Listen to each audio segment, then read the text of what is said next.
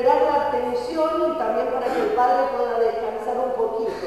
¿sí? Pero va a ser un recreo muy breve de cinco minutos. Si alguno no terminó de hacer la inscripción, puede hacerlo en el recreo. Asimismo, si hay alguno que no haya pedido el material para hacer la evaluación del curso, también lo puede hacer en el recreo o en el día de mañana. Esa evaluación tiene que ver, obviamente, con lo que va a hablar el padre. El texto que se les ha entregado es un texto, ahí dice de dónde está extraído, figuran algunos de los libros del padre Alfredo Sáenz. Y la idea es que ustedes mañana, cuando vuelvan al curso, traigan la evaluación hecha ¿sí? No es necesario que devuelvan el texto, sino solamente la hoja de la evaluación.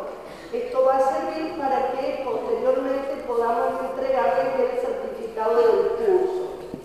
Eh, bueno, creo que está todo dicho, no sé si alguien tiene alguna duda, entonces si alguien no anotó, puede hacerlo en el recreo. Cuando terminemos la jornada de hoy, vuelven a firmar en el otro casillero al lado donde firmaron hoy. Muchas gracias. Dos recreos. Bien. ¿Esta distancia está bien? Ahora le regulamos todo. Usted hable tranquilo.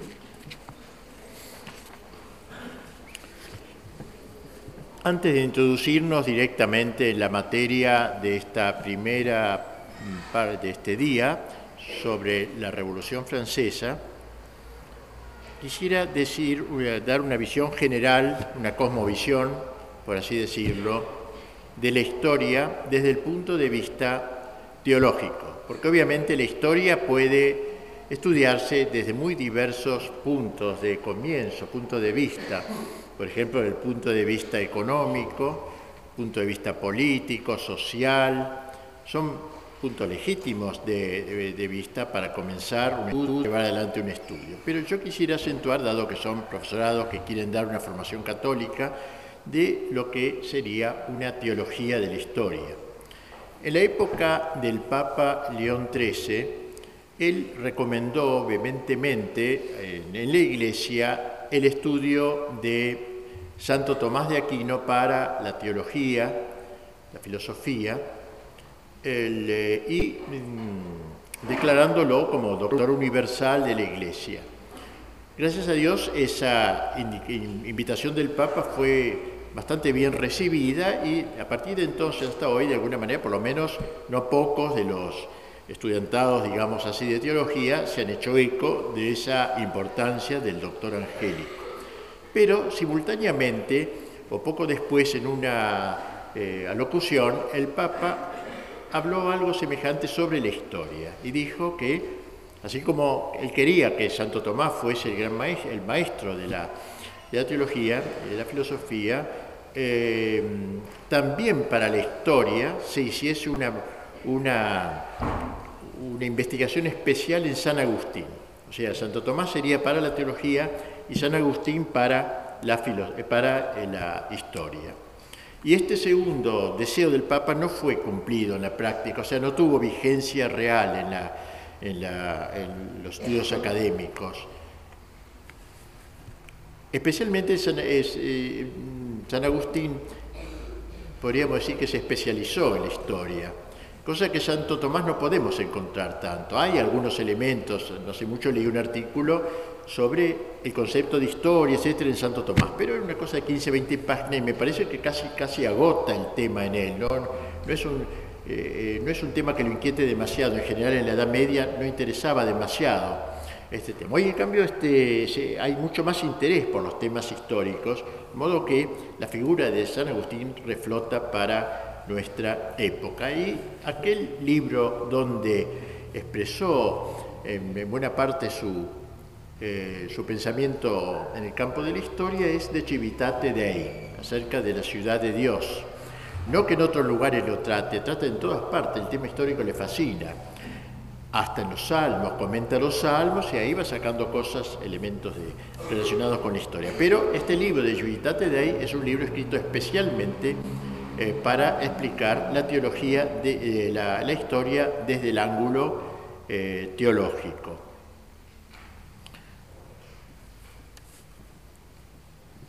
Allí San, Agustín va a hablar de la historia como un conflicto, como una guerra.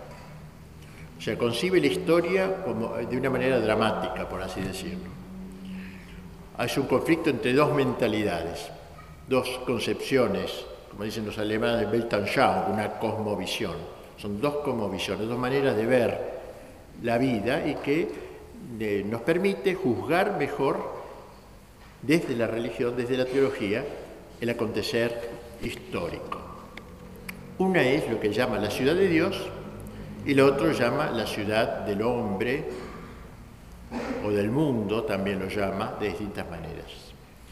La ciudad de Dios es aquella es, aquella concepción, digamos, que considera a Dios como lo supremo, lo principal, y todo lo que no es Dios, a Él se subordinado a Él, hombre incluido, por supuesto, especialmente el hombre, pero todo lo que no es Dios, todo lo que es criatura, aceptando la criaturidad, concepto de creaturidad que lo pone al servicio de, Dios. La ciudad del hombre o la ciudad del mundo, en cambio, es aquella, aquella, aquella ciudad que pone al hombre en la cúspide, al hombre con mayúscula, digamos, al hombre soberbio, soberbecido. Y todo lo demás, eh, subordinado al hombre, Dios incluido, si es que existe, Dios incluido. Son dos ciudades. Y estas dos concepciones de la vida se enfrentan a lo largo de la historia dando pie, dando cauce a este drama, que él ve la historia como un drama, de manera dramática. Y a mí me parece muy importante esta visión, porque nos permite leer la historia, podríamos decir, con los ojos de Dios, como quien dice. Nosotros leemos la historia muy enfrascados en la historia. En cambio, esta visión permite hasta leer el diario, saber leer el diario, y la noticia que aparece en el diario, eh, ubicarla en este contexto de enfrentamiento y darle una inteligencia superior. Los hombres se enfrascan en la materia, se meten ahí en la noticia, y en ella se quedan, pero no la ven así en esta visión que le da mucha riqueza a cada, uno de los momentos en que se va desarrollando la historia. Pues bien, estas dos ciudades, dice San Agustín, y esto ya es una genialidad de él, no empiezan con los hombres, ya empieza en el mundo angélico. Antes de la creación de los hombres ya se instalan dos concepciones de la vida, dos ciudades. Una de ellas es la ciudad de Dios representada por un ángel, o sea, el mundo angélico, sobre San Miguel particularmente, que en hebreo se dice Micael, que significa quien como Dios. Él significa Dios, Micael, quien como Dios. Es justamente la exaltación del primado de Dios, quien como Dios, lo más elevado, todo lo demás subordinado a Dios, quien como Dios. ¿Quién es comparable? ¿Quién es igual a Dios? es la voz, el grito de la humildad, de la humildad sustancial, filosófica del hombre. Y la otra visión se concentra o se puede encarnar en el demonio, el príncipe de los demonios, non serviam, no me niego a servir, no quiero servir, que es justamente la reacción de la desobediencia de la criatura que quiere igualar a Dios, como luego el demonio tentará con nuestros padres, seréis como dioses. En la desobediencia seremos como el hombre. Digamos, no es el hombre todavía, es el mundo angélico, pero el mismo combate que luego se va a entablar en el género humano ya ha comenzado a entemblarse desde la creación de, de los ángeles, antes que existiesen los hombres. Luego de esto viene la división en el género humano. Ahí también estos dos gritos angélicos se van a refractar en la historia.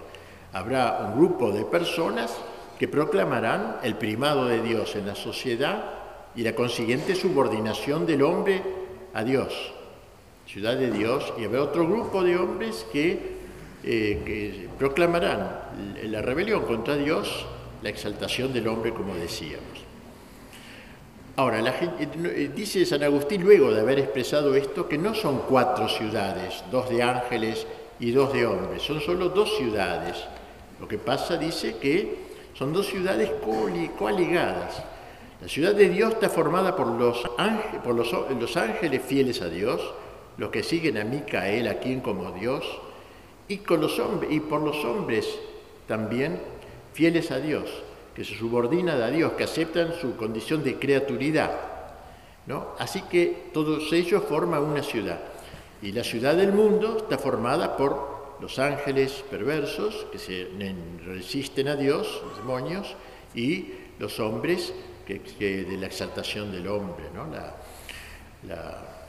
la autoadoración del hombre.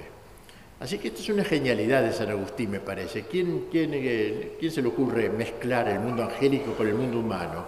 Y sin embargo, me parece que eso da explicación a muchas cosas, cosas históricas. Porque, como veremos luego, el proceso, el proceso histórico, tanto de bien como de decadencia, en realidad tiene mucho que ver eh, con los, respectivos ángeles. El proceso de decadencia, por ejemplo, que vamos a explicar luego, la Revolución Francesa, la Revolución Soviética y todo eso, es demasiado inteligente, por así decirlo, para que haya sido proyectado por una mente humana, por, capaz que sea. Si no hay un porque ¿quién se le puede ocurrir que en la Revolución Francesa proyectaron, bueno, el próximo paso, dentro de un tiempo vamos a hacer otra revolución que va, qué sé yo, llegar a Dios, va a ir más adelante que nosotros? Es demasiado perfecta la sincronía, la, la, la disfonía, porque no es sinfonía, esa es la ciudad de Dios, es sinfónica, esta es difónica, la disfonía histórica ¿no? es demasiado grande para ser meramente humana. Ningún hombre desde el escritorio pudo planear en el siglo XV esto, en el siglo XVIII esto, en el siglo... y hay demasiada lógica para que sea puramente humano. O sea, en la historia hay un elemento preternatural. Preter significa fuera, de lo natural, más allá, más arriba, lo preternatural. Tanto los ángeles buenos como los malos se mueven en ese nivel preternatural. Bien, este es un efecto importante que señala San Agustín. Él dice también en su De Civitate Dei que eh, estas dos ciudades tienen sus respectivos príncipes, reyes. Bueno, perdón, antes de decir eso, él sostiene que ciudad no significa lo que hoy entendemos por ciudad, como si dijéramos, eh, qué sé yo, Nueva York y Moscú, como tontamente dijeron algunos norteamericanos, que releyendo, por así decirlo, de Civitate Dei, con ojos profanos, entendieron que ellos encarnaban la ciudad de Dios, los de no lo dice con estas palabras, ¿no? pero, y el imperio del mal, como decía Reagan hablando del comunismo no que no sea malo el comunismo, claro, pero digo, simplificaban esta distinción agustiniana, reduciéndolo a un plano puramente natural. Estas este, son dos ciudades, entonces, que no significan pues lugares geográficos, porque bien dice San Agustín que los miembros de estas dos ciudades están entremezclados, están mezclados entre sí. Eh, es decir, por ejemplo, eh, en Estados Unidos, para seguir con ese ejemplo, pero podríamos poner cualquier lugar, hay miembros de la ciudad de Dios y de la ciudad del mundo. No es que ahí sea un emporio donde se han encontrado todos los buenos. Y la Unión Soviética es un, también un lugar que hay buenos y malos en realidad. No, es una cosa, eh, eh, es una cosa fáctica que, existen buenos y malos mezclados. En, la Unión Soviética había muy buenos, muy buenos cristianos, gente que que aceptaba el primado de Dios, pero estaba esclavizado, lo que fuera, pero estaban ahí, había gente ahí. Y en la ciudad de, la ciudad de, Occidente había también gente muy perversa que llevaba adelante un proceso, o sea, están mezclados. Este es el problema. Sería más fácil decir aquí es un lugar, una isla, digamos, eh, y aquí otra isla. No, no es así, está todo mezclado y la, la separación de la mezcla será en el juicio final cuando se determine quiénes son los que aceptaron el primado de Dios y quiénes los que enarbolaron el primado del hombre. El hombre soberbio, el hombre prometeico. Así que todos están mezclados. y cada una de estas ciudades, dice San Agustín, tiene su propio rey. El rey de la ciudad de Dios es Cristo, realeza de Cristo, que quiere reinar no solo en los corazones, sino también en las sociedades cuando lo logra, eh, y a veces lo logra, entonces crea precisamente la ciudad de Dios, crea una, la ciudad de Dios. Cristo es el rey de esa sociedad. También la otra ciudad tiene un, jefe, un rey, que es Satanás. Así que esto es un encuentro de índole teológica, de la cual los que estamos abajo colaboramos con uno con otro. ¿no? Pero esto da sentido al combate y a la eh, apreciación del valor del combate. Entonces, esta visión de San Agustín nos permite considerar la historia eh, desde este punto de vista teológico. Luego de haber afirmado esto, San Agustín va a ir recorriendo la historia. Empieza desde el Génesis y acaba en el Apocalipsis, o sea, el último y primero y último libro de la historia.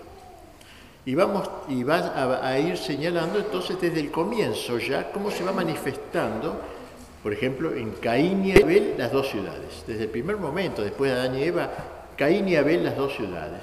Abel es el, el nómade, porque dice que la ciudad de Dios es nómade, no se afinca en la tierra, no echa raíces en la tierra, es lo propio del hombre moderno, luego hablaremos de eso, echar raíces, lo que se llama el inmanentismo, una corriente filosófica, una corriente filosófica, inmanere en latín significa permanecer en, es la actitud del hombre que vive en esta tierra como si fuese su patria definitiva.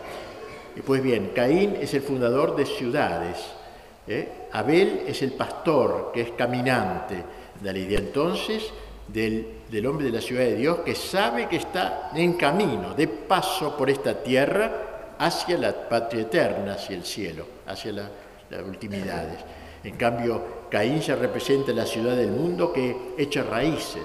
Santa Teresa decía que en vez de hacer casas, en un sentido eh, espiritual lo dice, ¿no? Deberíamos hacer tiendas o carpas, porque estamos de paso, de peregrinación por la tierra para llegar al cielo. ¿eh?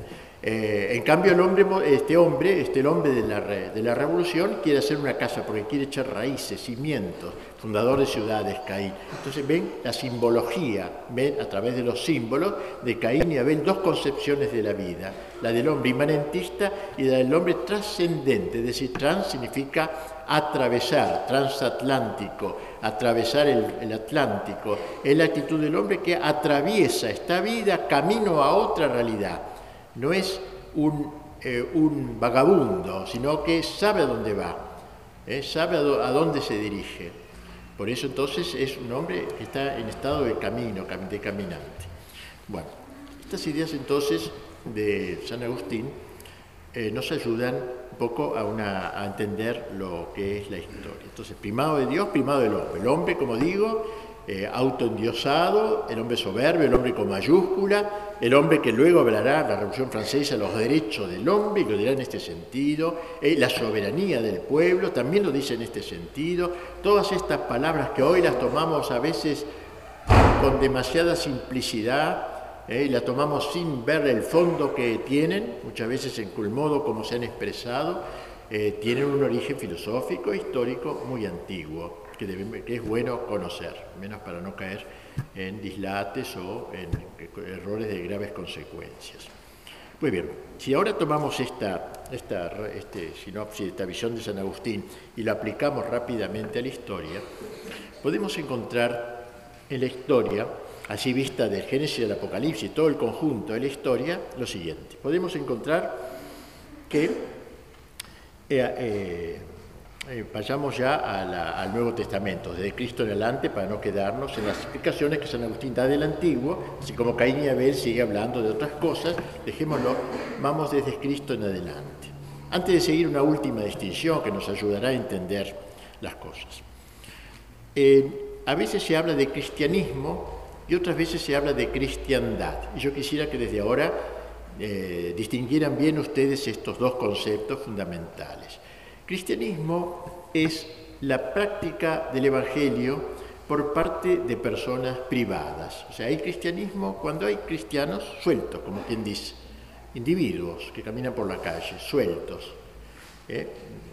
Este, esto es cristianismo. Cristiandad, en cambio, es cuando el Evangelio impregna el orden temporal, no el orden de cada persona, sino el orden temporal la política, el arte, la economía, la ciencia, el trabajo, eh, la guerra, todas las actividades, cuando entonces eh, en el orden temporal eh, el Evangelio llega a una concreción, concretarse. Cristianismo y cristiandad. Entonces, volvamos al movimiento histórico. En la primera época de Cristo, después de Cristo, está el Imperio Romano. El Imperio Romano persigue a la Iglesia, si bien es providencial desde algún punto de vista, porque vaya mostrando una unificación del mundo que ayudará mucho, sin embargo es perseguidor nato de la Iglesia Católica, por tanto no puede haber cristiandad. ¿Cómo va a haber cristiandad eh, si, si, el orden temporal es ajeno a Cristo, el orden económico, el orden guerrero, todo es ajeno a Cristo, todavía no reina el Evangelio, pero hay cristianismo, porque hay cristianos sueltos, y vaya si lo sabía, aunque murieran mártires, pero ahí había cristianismo, pero todavía no había cristiandad. El mundo va a ir avanzando pues del cristianismo a la cristiandad, en el progreso histórico, Carlomagno, los reyes, etcétera, todo esto van a ir preparando la cristiana, es decir, que el Evangelio logre impregnar no solo los corazones, sino las sociedades. Porque Cristo dijo, ¿no? cuando Cristo que es el rey de la ciudad de Dios, dijo, mi reino está dentro de vosotros, o sea, Cristo es rey individual, por eso trajo el cristianismo. Quiere que cada persona lo reconozca, le haga un pequeño trono en su interior para que él se siente ahí. De modo que Cristo es rey de los corazones. Pero no solo rey de los corazones, esto es lo que los que se solo se limitan a esto son los católicos llamados liberales, es decir, que juzgan que Cristo gobierna pero para cada uno, pero en el orden social no, no tiene nada que ver, no se meta en el orden social. En cambio, la cristiandad implica justamente la invasión, esa santa invasión desde las personas hacia la sociedad para, digamos, poner todo el orden temporal al servicio del Evangelio es la política del padre, del padre Nuestro. Cuando se dice hágase tu voluntad, se le decimos a Dios, así en la tierra como en el cielo. Es decir, Dios quiere que su voluntad no solo se haga en el mundo angélico y de los santos, en el cielo, sino también en la tierra. ¿Qué significa eso? En la tierra es eso, no solamente en cada persona, sino en la sociedad. O sea, Cristo es rey de los corazones, Cristo es rey de las sociedades, y este, cuando Cristo reina en la sociedad, es, llegó un momento histórico concreto que se llamó la cristiandad, que fue, que coincide en cierta manera con la edad, lo que se llama la Edad Media. Un nombre estúpido, el de Edad Media, ¿no? Porque todas las edades son medias, entre la que viene antes y la que viene después. Es una pavada eso. eso, eso se inventó esa expresión, como vamos a ver enseguida, con una mala intención, digamos, para denigrar aquella época. Entonces llega la Edad Media y se llega a la cristiandad con todos los defectos humanos, no, no es que somos tontos de ensalzar eso como si ahí no hubiera nada malo, ¿no? Había reyes malos, perversos, pero la gente los consideraba malos. Esa es la diferencia con ahora. Ahora los considera piolas, vivos, ¿no? Digamos, este, políticos que toman el poder y se apoderan y son tiránicos, ¿no?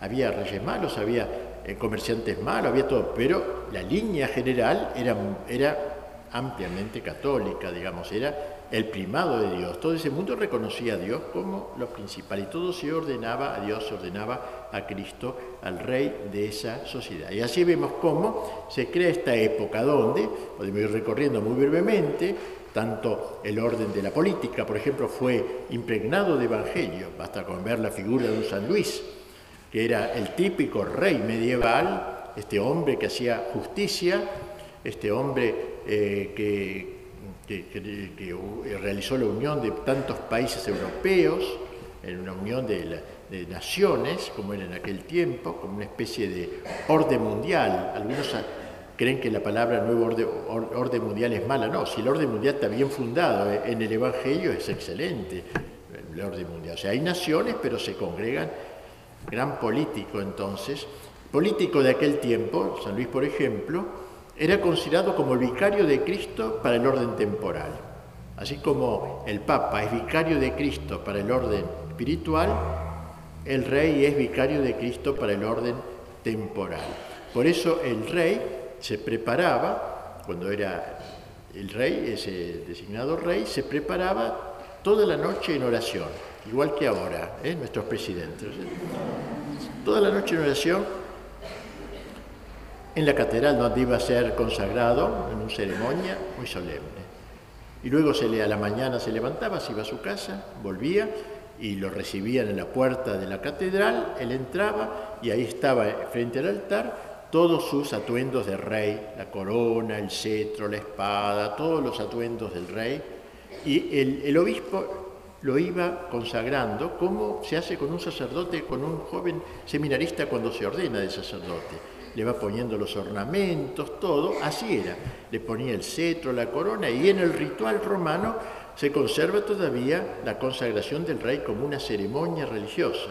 Es el Evangelio que impregna el orden temporal. Y se le decía al rey eh, eh, este, eh, sus deberes y cómo la corona, lo que significaba, cada cosa, Señor, recibe esta corona, Luis se le decía para que seas, qué sé yo, recibe esta espada para que defienda la justicia y la verdad y a los débiles, a los pobres. Eh, se le iba entregando cada cosa, cada cosa tenía un sentido, como el sacerdote que se reviste de los diversos ornamentos. Un acto de toda eh, solemne que se hacía y que daba un sentido a la realeza, un sentido cristiano la realeza, evangelizaba el gobierno, la realeza. Bueno, y así todos los órdenes, el orden cultural, por ejemplo, el orden cultural. Se habla de la Edad Media como una época anticuada, época oscura y todo eso, pero en realidad fue esa época la que inventó las universidades. No deja de ser un poco raro que una época tan ignorante, tan brutalmente oscura, geste las universidades. La universidad no nació en la China milenaria ni en la India antiquísima con su sabiduría, no, nació en la Edad Media, en Europa, nació en la Sorbona eh, y se extendió cubriendo con 470 universidades toda, toda la Europa de aquel tiempo. Fue la época que se, el Evangelio impregnó la las inteligencias. Y ahí aparecen estos grandes, además de las instituciones universitarias y todo, aparecen los grandes, los grandes pensadores, Santo Tomás, San Bernardo antes, Santo Tomás luego, San Buenaventura y otros tantos grandes de aquel tiempo y que nunca han sido alcanzados en su, grandeza. Eh, con, un idioma común para todo el mundo cristiano, el latín, todos hablaban latín, tanto que todavía en París, si ustedes van a París, van a encontrar un barrio junto a la Sorbona que se llama Le Quartier Latin, el barrio latino.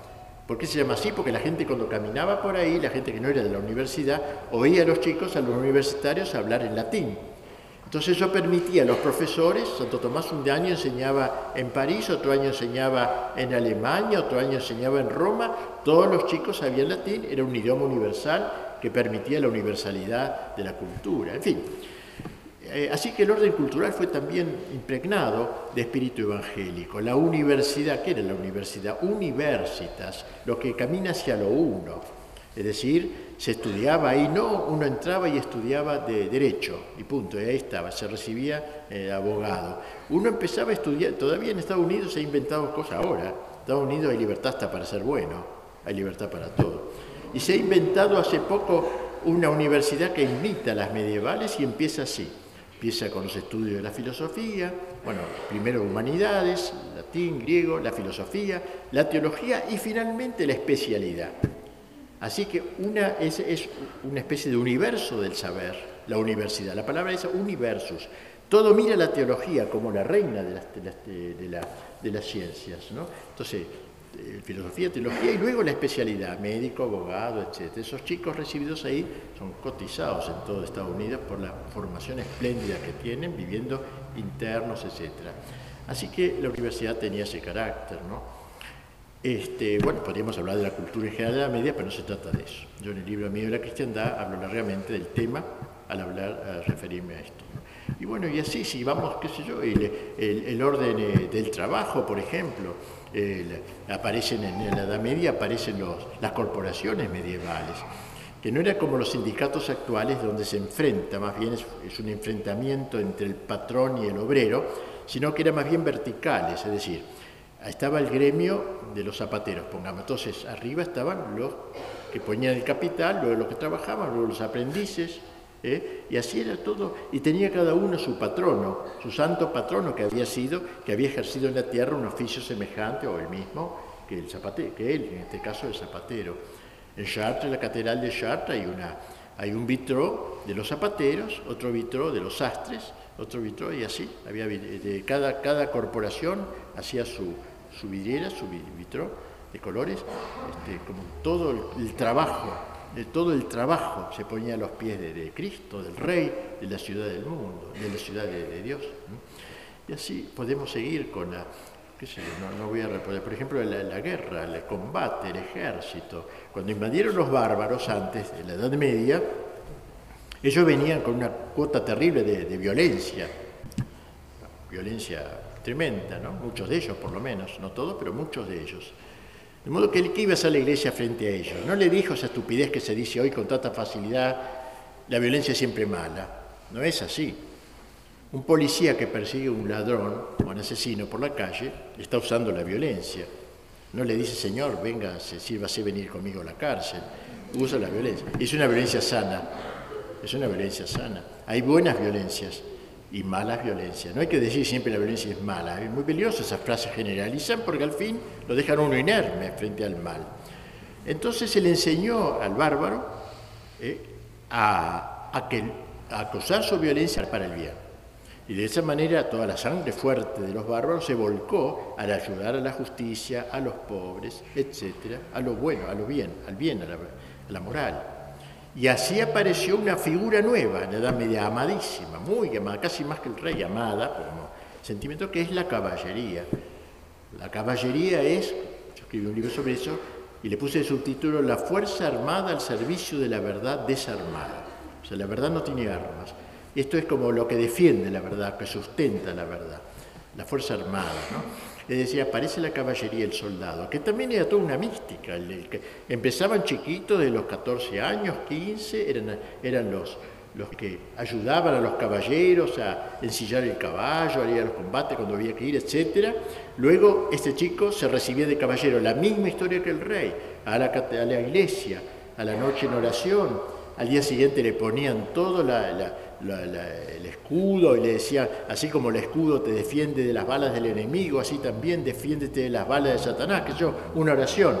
Luego le, daban la, espada, ser recto como esta espada para defender la justicia. Había oraciones para, otra vez como el sacerdote que se reviste de los ornamentos, el caballero se revestía, pero para defender la justicia y era duramente castigado cuando usaba la violencia para el mal. Otra figura, entonces, como digo, muy amada. Y así, también entonces el orden este, bélico-militar aparece lo que podríamos llamar un ejército católico, al servicio no de cualquier causa, sino de una causa que sea digna. Y bueno, podríamos seguir con otras, pero no, no, es necesario, solamente quería indicar eh, lo que pudo ser la impregnación evangélica del orden temporal. El orden temporal se vio atravesado, inundado, por el espíritu del Evangelio. Reitero una vez más que no, hay que, no es la tontera de creer que todo era bueno, no, no era así. Había ladrones, pero no lo hacían ministros eh, del gobierno. Ah, no, diferencia con lo que pasa ahora. Este, además había el sentido del pecado, que hoy se ha perdido, ¿no es cierto? Hoy no hay más. Eso lo han dicho los papas últimos, no hay más sentido del pecado porque no hay sentido de Dios. Cuando Dios no está en el pecado es ofender a Dios. Entonces, ¿qué, ¿cómo se llama? Infracción, qué sé yo, se le busca otros nombres, pero pecado es una, es una expresión teológica el pecado. En la Edad Media, el tipo que era malo era un pecador, era mal visto, es un rey, un rey, un rey pecador, digamos, era depuesto en algunos casos, porque era así. El, caballero que usaba la violencia era un caballero felón y era castigado o degradado en algún caso. O sea, no se, no se permitía el mal así nomás públicamente, impunemente. Bueno, entonces el sentido de Dios va unido al sentido del pecado. No hay Dios, no hay pecado. Hay incorrección, qué sé yo, se buscan otros nombres, como ahora. ¿no? Ahora, este, esta época duró más o menos para poner una fecha, es absurdo poner fechas así, pero bueno, del 1050 al 1350, para poner una fecha aproximativa, eso abarca tres siglos. Tres siglos no es poco, ¿eh? tres siglos que se vivió así, que se vivió así que se vivió dejando que el Evangelio tocara todo, alcanzara hasta las últimas estribaciones de la naturaleza del hombre. Pero a partir del, siglo XIV comienza un movimiento, ahora el inverso. ¿eh? Ahora hasta aquí fue la ciudad de Dios creciendo, de las persecuciones a, la Edad Media, ¿eh? creciendo desde la eh, desde el Imperio Romano, este, pasando por los bárbaros que hasta llegar a, aquella época de, cristiandad. Pero al acabar la cristiandad, o ya de la cristiandad empezaron las grietas, las grietas, etc., y comienza el otro proceso de la ciudad del hombre. Ahora va a triunfar de aquí en más hasta hoy la ciudad del mundo, la ciudad del hombre. Y vamos a encontrar en, esa, en, esa, en ese caminar distintos momentos fundamentales. Antes, como una introducción o un umbral de aquella época post-cristiana, o que va dejando cada vez más, mejor dicho, de ser cristiana, el Renacimiento. El Renacimiento tuvo, hay, que hablar, para ser justos, hay que hablar de dos renacimientos, no hay uno. Hay un renacimiento cristiano que es formidable y que sería una prolongación de la Edad Media, un florecer de la Edad Media, vamos a decir, Beato Angélico, en pintura, el Dante, eh, es, un florecer magnífico. Pero hay un renacimiento paganizante, paganizante que quiere volver al, paganismo, por la admiración a Grecia, que es legítima tenerla, pero es un poco dejar el cristianismo para otra vez volver a ese mundo greco-romano, digamos así, por eso renacimiento, volver a nacer. Ellos miran la Edad Media como una época oscura, son ellos los que inventaron la fórmula Edad Media. Hay, dos grandes edades, ¿eh? la, Edad Clásica y el Renacimiento, que renace la Edad Clásica, y en el medio un bache, un bache histórico, ¿eh? una época de tinieblas, que es lo que ustedes han aprendido, supongo, por lo menos muchos de ustedes, en los colegios. En los colegios generales se habla de la Edad Media como una época oscura, época salvaje, época bárbara, etc. Entonces, eh, este renacimiento paganizante vuelve a lo antiguo y entonces empieza la, política de Maquiavelo, en fin, toda la ruptura con toda esa impregnación evangélica del orden temporal. Poco a poco se va retirando. Pero, si queremos quedarnos en los elementos más importantes, podemos recurrir a, una, a un discurso muy, lindo que dijo el Papa Pío XII, del siglo XX, sobre esta, esta visión histórica que estoy diciendo, pero muy reducida. Sobre, dice que hay un proceso de post de, digamos, de postmedioevo, que tiene tres grandes momentos históricos, dejando de un lado un poco el Renacimiento, que sería un umbral, como, como dije antes. Primer momento, es el momento, digamos, eh, que simbolizado eh, por, o encarnado por la rebelión protestante. Lutero se revela contra el Papa, rompe con la Iglesia Católica, se pone en la vereda de enfrente, digamos así. Fue eh, entonces la Europa, la cristiandad, unión de naciones unidas en un denominador común, eh, se, divide en dos partes, está la Europa protestante y la Europa católica, y de ahí una ruptura grande, muy grande, no la destruye del todo, pero una ruptura importante de la cristiandad. Lutero, por cierto, que no estaba contra Dios, lejos de él, ¿cómo va a estar contra Dios? Lutero afirmaba a Dios, la existencia de Dios y la adoración a Dios. Lutero no, negaba a Cristo. ¿Cómo lo va a negar? Tiene oraciones piadosas a Jesucristo, etcétera. Pero lo que Lutero negó fue la Iglesia Católica como la fundada por Jesucristo. Y este fue el primer gran paso, el primer gran cañonazo, digamos, contra ese bloque histórico, como lo llamaría ahora Gramsci, llamaba a la Edad Media un bloque histórico. Y algo de eso tiene, era un bloque histórico, que ahora era ya con fisuras ese bloque. Entonces, la rebelión protestante tiene esa, de, Dios sí, Cristo sí, Iglesia no la totalidad de la cristiandad, Dios sí, Cristo sí, Iglesia sí. ¿No? Pero aquí hay una ruptura ya que hiere gravemente el orden medieval, el orden de la cristiandad.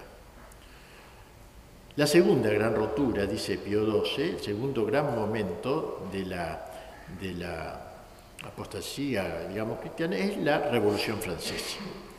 La Revolución Francesa va a dar un paso más que la rebelión protestante. La Revolución Francesa va a exaltar el naturalismo.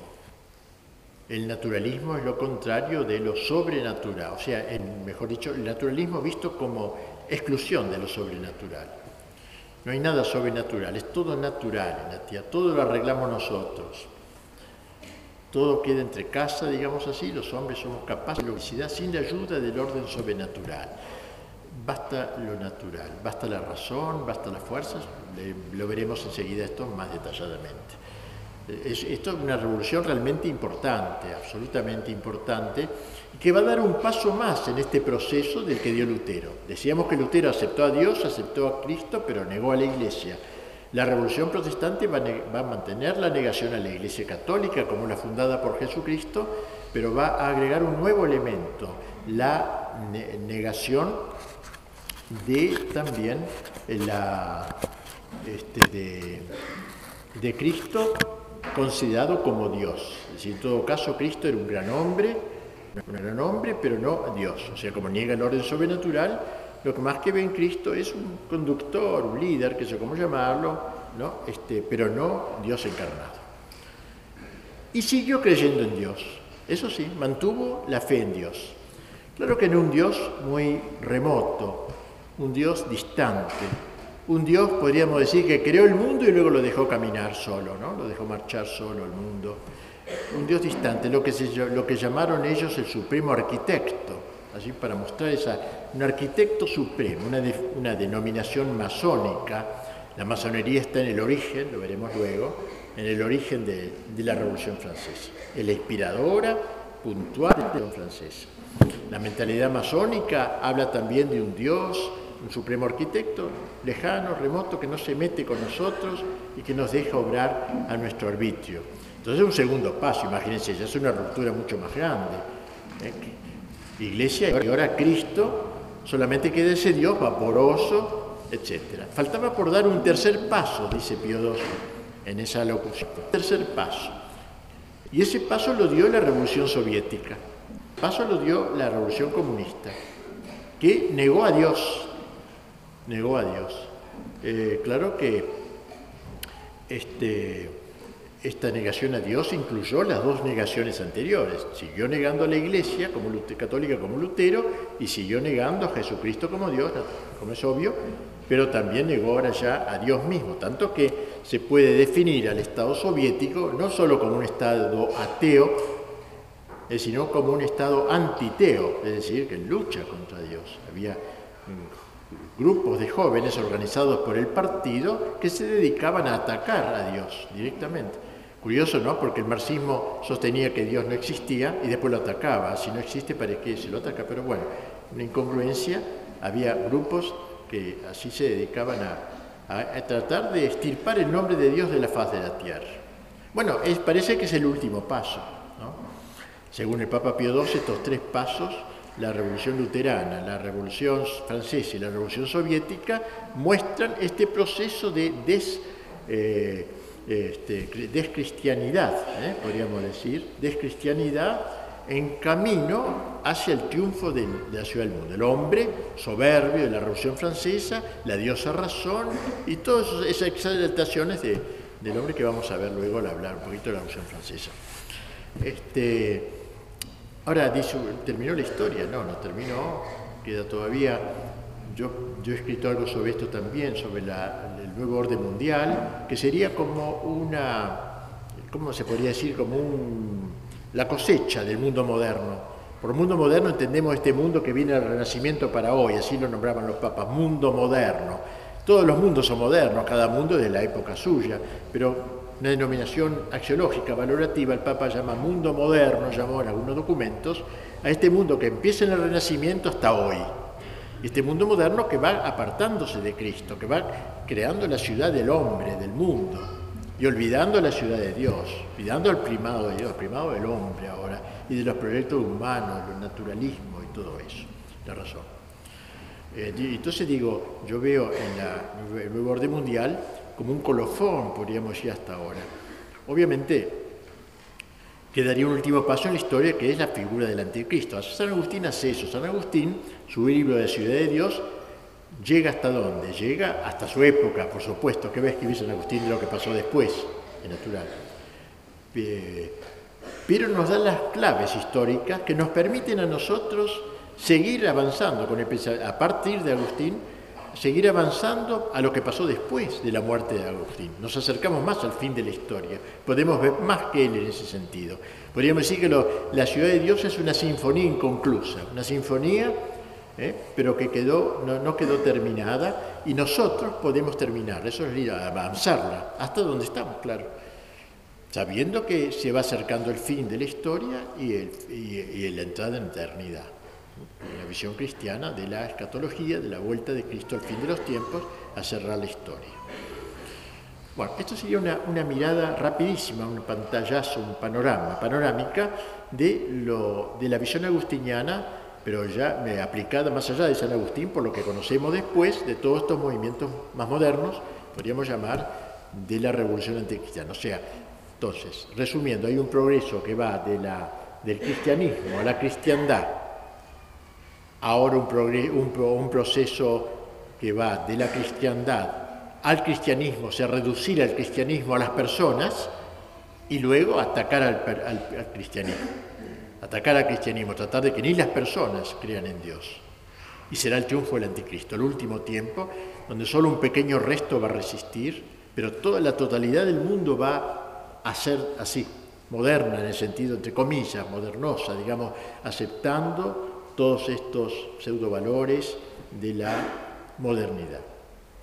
Y la aparición de alguien que va a concretar, de alguna manera va a encarnar un, Santo Tomás dice que será un, dirigente político, que una especie de emperador que va a encarnar toda esta mentalidad de la revolución, toda esta ciudad del mundo, y llegará entonces, llegará entonces el fin de la historia. Bueno, esta visión me parecía importante para tratar de estas dos grandes revoluciones modernas, eh, que son la Revolución Francesa y la soviética, verdaderas revoluciones, porque cuando nosotros hablamos de revolución, nosotros acá en Argentina, entendemos a veces por revolución golpes de Estado, qué sé yo, que hacía un general, lo echaba al gobernante corrupto, ponía, hacía varios caminos, puentes y luego entregaba el poder al siguiente corrupto digamos, hasta, hasta que, como decía el padre Castellani, aquí en Argentina hay este, eh, regímenes eh,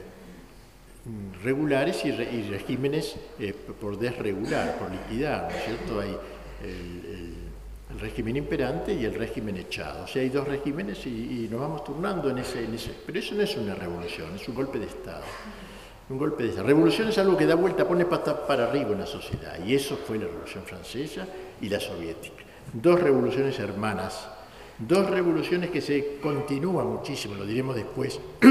la Revolución Soviética se considera hija de la Revolución Francesa. Y esto solamente los tontos no lo ven, que creen que la Revolución Francesa es la exaltación de la libertad y la Revolución Soviética, que se llama el despotismo. No es así, ¿no? Hay denominadores comunes muy importantes no sé si tenemos tiempo de verlo, pero quizás sí, o insinuar esta relación que nos permite ver esto. Cuando en el año 1989 se celebró el segundo centenario de la Revolución Francesa, hubo un gran desfile en París, un gran desfile en París en homenaje a la Revolución Francesa, desfilaron los ejércitos de muchos países del mundo, entre otros el de la Unión Soviética, ya declinante, pero todavía existente, el ejército más gallardo que desfiló debajo del arco de París, ¿eh? este, saludando a su madre la Revolución Francesa. Es bueno ver estas ligazones porque nos permiten entender más la historia, más claramente la historia. San Agustín entonces ha acertado, nos ha dado las claves históricas, no nos pudo hablar, no nos pudo hablar de lo que pasó después de él. Por eso al acabar de llegar a su época, siglo V, salta al fin de los tiempos. Los últimos capítulos de Ciudad de Dios son 22 libros, el libro se llamaba antes los capítulos, los últimos cuatro libros se dedican al muerte, juicio, infierno y gloria, es decir, las postrimerías, y dejan en el medio este bache, que no puede obviamente llenar, pero nosotros sí, con las claves que Él nos dio.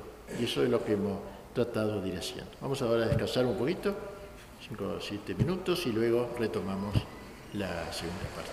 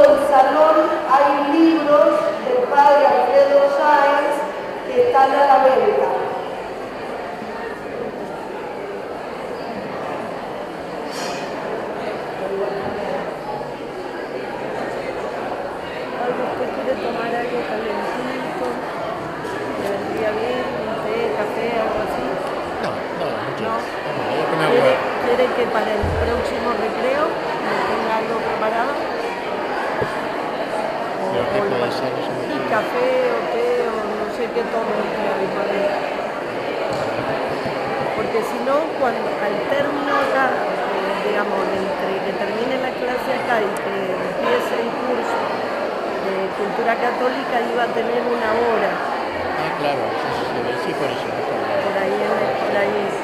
Pero eso no va a ser acá, no. No, en la parroquia San Maximiliano. Ahora le pregunto, me parece que... Dígame, usted que está en historia y todo eso, ¿le parece que se entiende lo que Sí, digo? yo ¿Es creo que sí.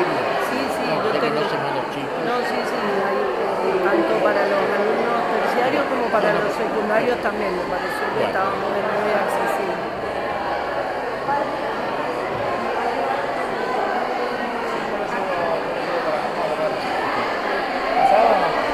Estaba preguntando si quería algo caliente, pero me dijo que no, que en todo caso ahí cuando termine acá, que allá, ¿Cómo está, padre?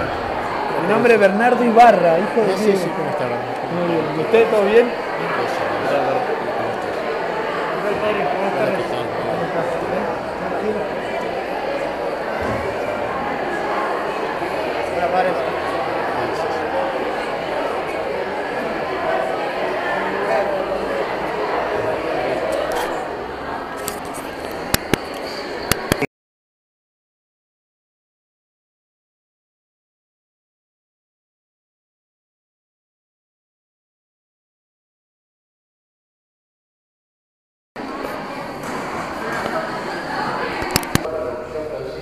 Por eso que se han apagado, porque decían su antes, un siglo, un apagón es un siglo, ¿no?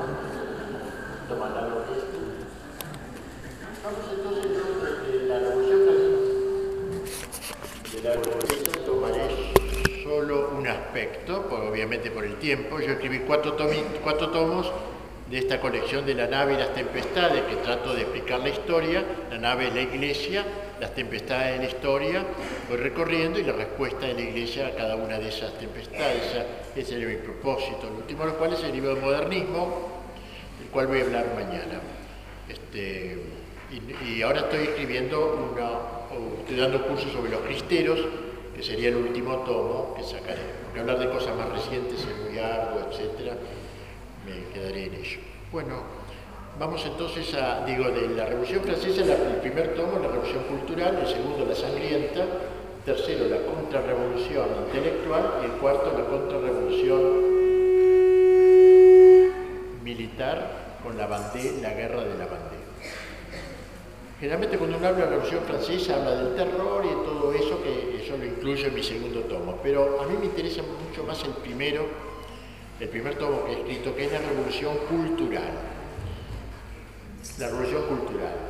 Mm, eh, Gramsci, este gran eh, escritor comunista del siglo pasado, italiano, él sostenía que la revolución, eh, eh, la revolución francesa era el modelo de la revolución que debía ser el marxismo en el mundo, para Europa.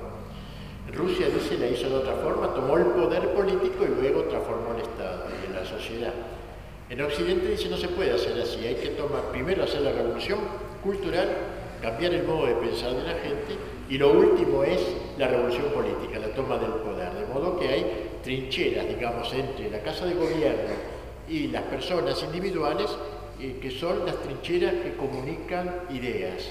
¿eh? Eh, radio, televisión, diríamos ahora, no conoció la televisión, pero eh, prensa, eh, la opinión pública, etc. Y dice que el modelo de la revolución que debemos hacer ahora es la revolución francesa.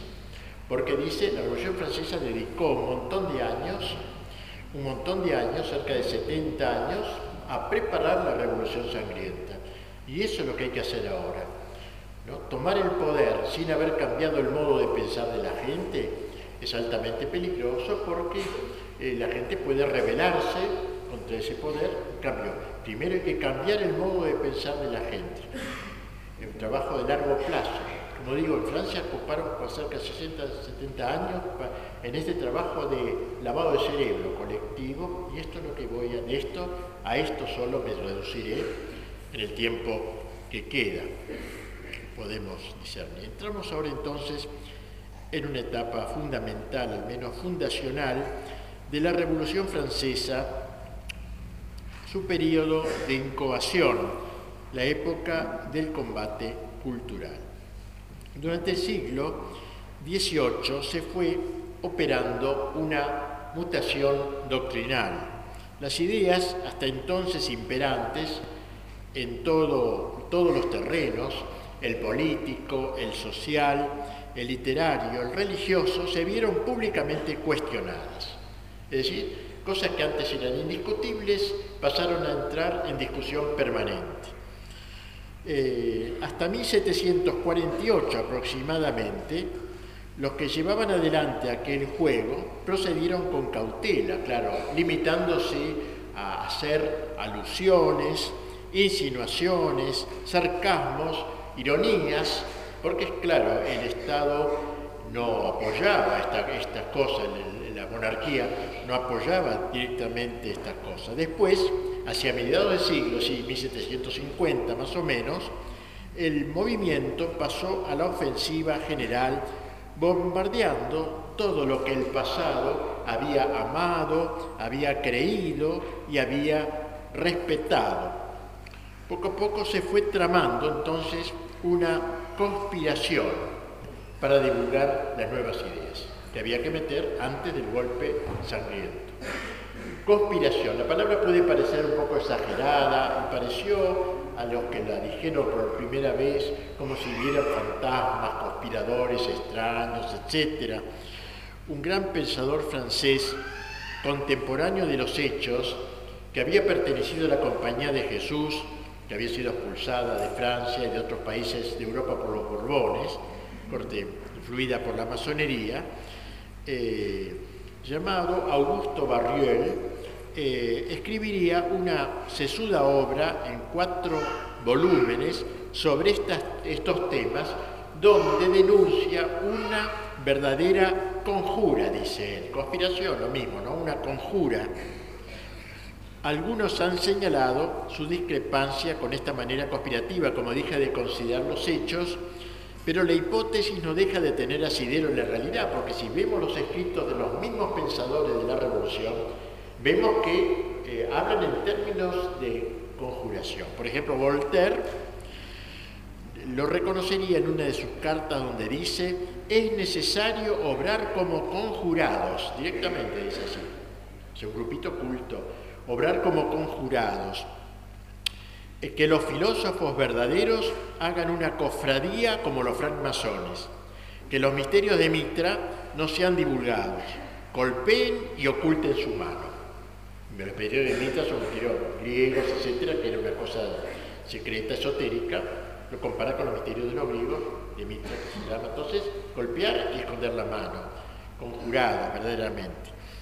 Así se dirigía al grupo todavía incipiente, pero ya activo, de los llamados filósofos. Y en carta a un amigo suyo, un gran amigo suyo de Alambert, le decía, es preciso que haya 100 manos invisibles que oraden el monstruo, es decir, la religión era el monstruo, que oraden al monstruo, de modo que caiga bajo mil golpes redoblados. Así que tiene una verdadera ofensiva, ¿no? No era simplemente quedarse, hacer una crítica, escribir un librito, decir algo, sino permanente, corrosiva, constante, reiterada. Haciendo suya la recomendación de Voltaire, ocultaron celosamente ellos el objetivo último de su empresa, de su emprendimiento, llegando incluso a designarse entre sí con seudónimos, como hacen en nombre de guerra, nombre de combate, eh, para mejor esconder su identidad. D'Alembert era llamado a veces Protágora, otras Bertrand, Voltaire pasó a ser llamado Ratón, Diderot fue Platón, etcétera. O sea, elegían nombres de guerra, como se dice hoy, ¿no? nombres de combate. El nombre, eh, eh, tomaron un nombre general, medio raro, esotérico, Cacuac se llamaba, que significaba, el que usaba ese nombre, Cacuac, era como un nombre de cual mostraba reconocer a los fieles, ser del gremio, como si dijéramos. A menudo Voltaire los llamaba hermanos, al estilo de los masones. No quería Voltaire que desconociesen el carácter corporativo de su lucha. No quería que ignorasen que la guerra que él conducía era un verdadero complot en que cada cual tenía que jugar un papel propio y específico. Por eso, como les hacía decir por D'Alembert, eh, les decía, en la guerra que habían emprendido, dice, es preciso obrar como conjurados y no como entusiastas, sino como personas así de golpe, como conjurados, que hacen un plan, cada uno ocupa un aspecto, etc. Se ha dicho que fue Voltaire quien concibió este proyecto al modo de una conjuración.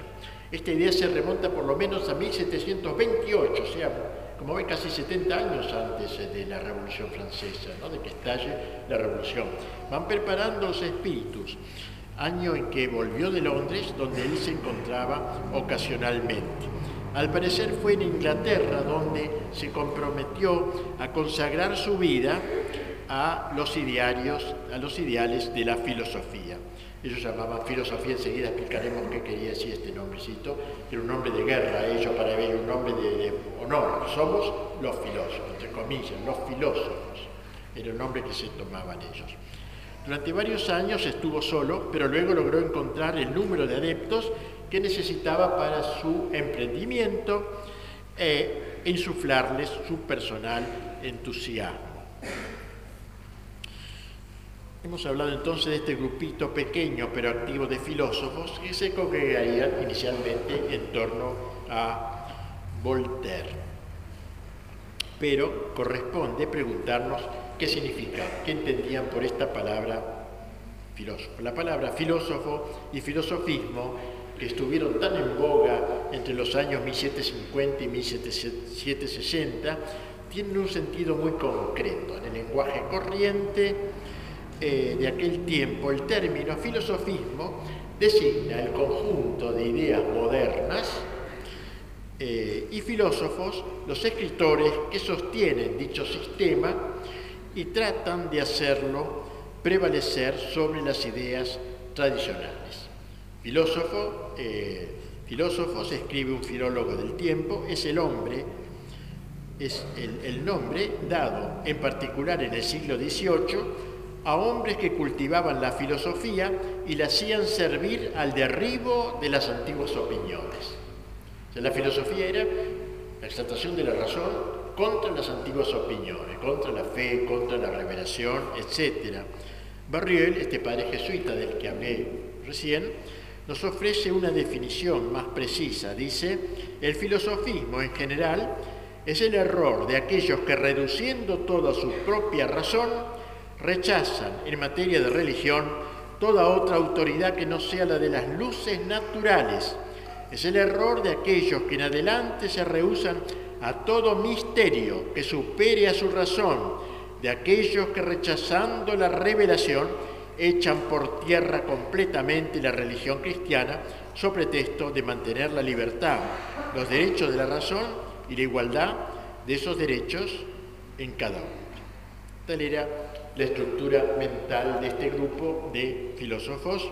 No fueron grupos de intelectuales académicos, desinteresados de la realidad, esos que están en un escritorio y que importa lo que pasa en la calle, no le importa nada. En estas sociedades de pensamiento, como fueron llamadas, sus integrantes se reunían para discutir cómo llevar a cabo la gran obra de la ilustración, porque ellos venían a traer las luces luego de las tinieblas medievales ellos venían a traer la ilustración, la iluminación, los iluminados. De allí irían derivando gradualmente hacia la agitación política, la mera conversación y la especulación en una tarea revolucionaria. ¿Cuántos fueron estos filósofos? Jean de Vigry, un autor con el cual mantengo correspondencia, un hombre muy inteligente, uno de los mejores estudioso de la Revolución Francesa, afirma que varias decenas pertenecientes a dos generaciones, más precisamente él dice 31 nombres, Nos impresiona esto, ¿eh? 30 tipos hicieron la gran revolución francesa, digamos culturalmente, intelectualmente, para que nosotros a veces pensamos qué difícil, etcétera, 31, diseñar hasta este 1, 31. Pequeño grupo entonces, dos o tres decenas de personas. Bien, sea lo que fuere, no hay que pensar en un bloque compacto, sin fisuras. Entre ellos, no siempre los grandes filósofos, siempre digo filósofos ahora en este sentido, subversivo, no siempre los grandes filósofos estaban de acuerdo entre sí. Unos eran espiritualistas, otros materialistas, unos se profesaban deístas, otros ateos. Voltaire se podía enfrentar con Rousseau en algunos puntos concretos o incluso en cuestiones esenciales, pero sobre tales divergencias había denominadores doctrinales comunes en su visión del cosmos, el primado del hombre, considerado como centro del universo. No en vano, como decía Cicero, Diderot, que el hombre es el término único al que hay que reducirlo todo. Ven el humanismo, eh, puramente naturalismo. El hombre es el término, hay todo el hombre. Por eso ciudad del hombre, decía San Agustín, el hombre con mayúscula. Todo, así como la ciudad de Dios reduce a Dios, ordena a Dios todo, la ciudad del hombre ordena todo al hombre. Adoración del hombre es el hombre mismo, la omnipotencia de la razón, vista como árbitro de todo pensamiento y de toda conducta en el campo de las costumbres, la convicción de que la moral basta y no necesita de enseñanzas divinas ni de recompensas de ultratumba. Más aún, como decía Diderot, sin la religión los hombres serían un poco más alegres porque Cristo es sombrío, Cristo es triste, no eran verdaderos filósofos, su apertura era la praxis, no la especulación. O sea, en realidad no eran lo que se llamaban filósofos, no era en el sentido que entendíamos la palabra filósofo, un Aristóteles, un Santo Tomás, no eran así.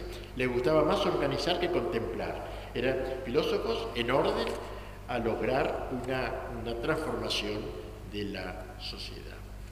Bien, esto quería decir sobre la palabrita filósofos. Bien, los filósofos estos tuvieron un doble, iniciaron un doble emprendimiento, por así decirlo, una doble, una doble finalidad, eh, con dos fines muy concretos. Nos lo señala un inglés perteneciente a la nobleza de su patria, Lord Orford. Luego de su estadía en París, donde conoció a personas de este grupo, sacó la conclusión de que la palabra filósofo significa, dice él, hombres que tienden unos a la destrucción de toda religión, otros en mayor número a la destrucción del poder monárquico. Y es cierto, era, ellos decían tenemos dos enemigos, el altar y el trono. ¿Eh? ¿Entienden? Los altares y el trono. O sea, había que atacar a los altares, a la Iglesia católica, ¿no? Y el trono, la monarquía.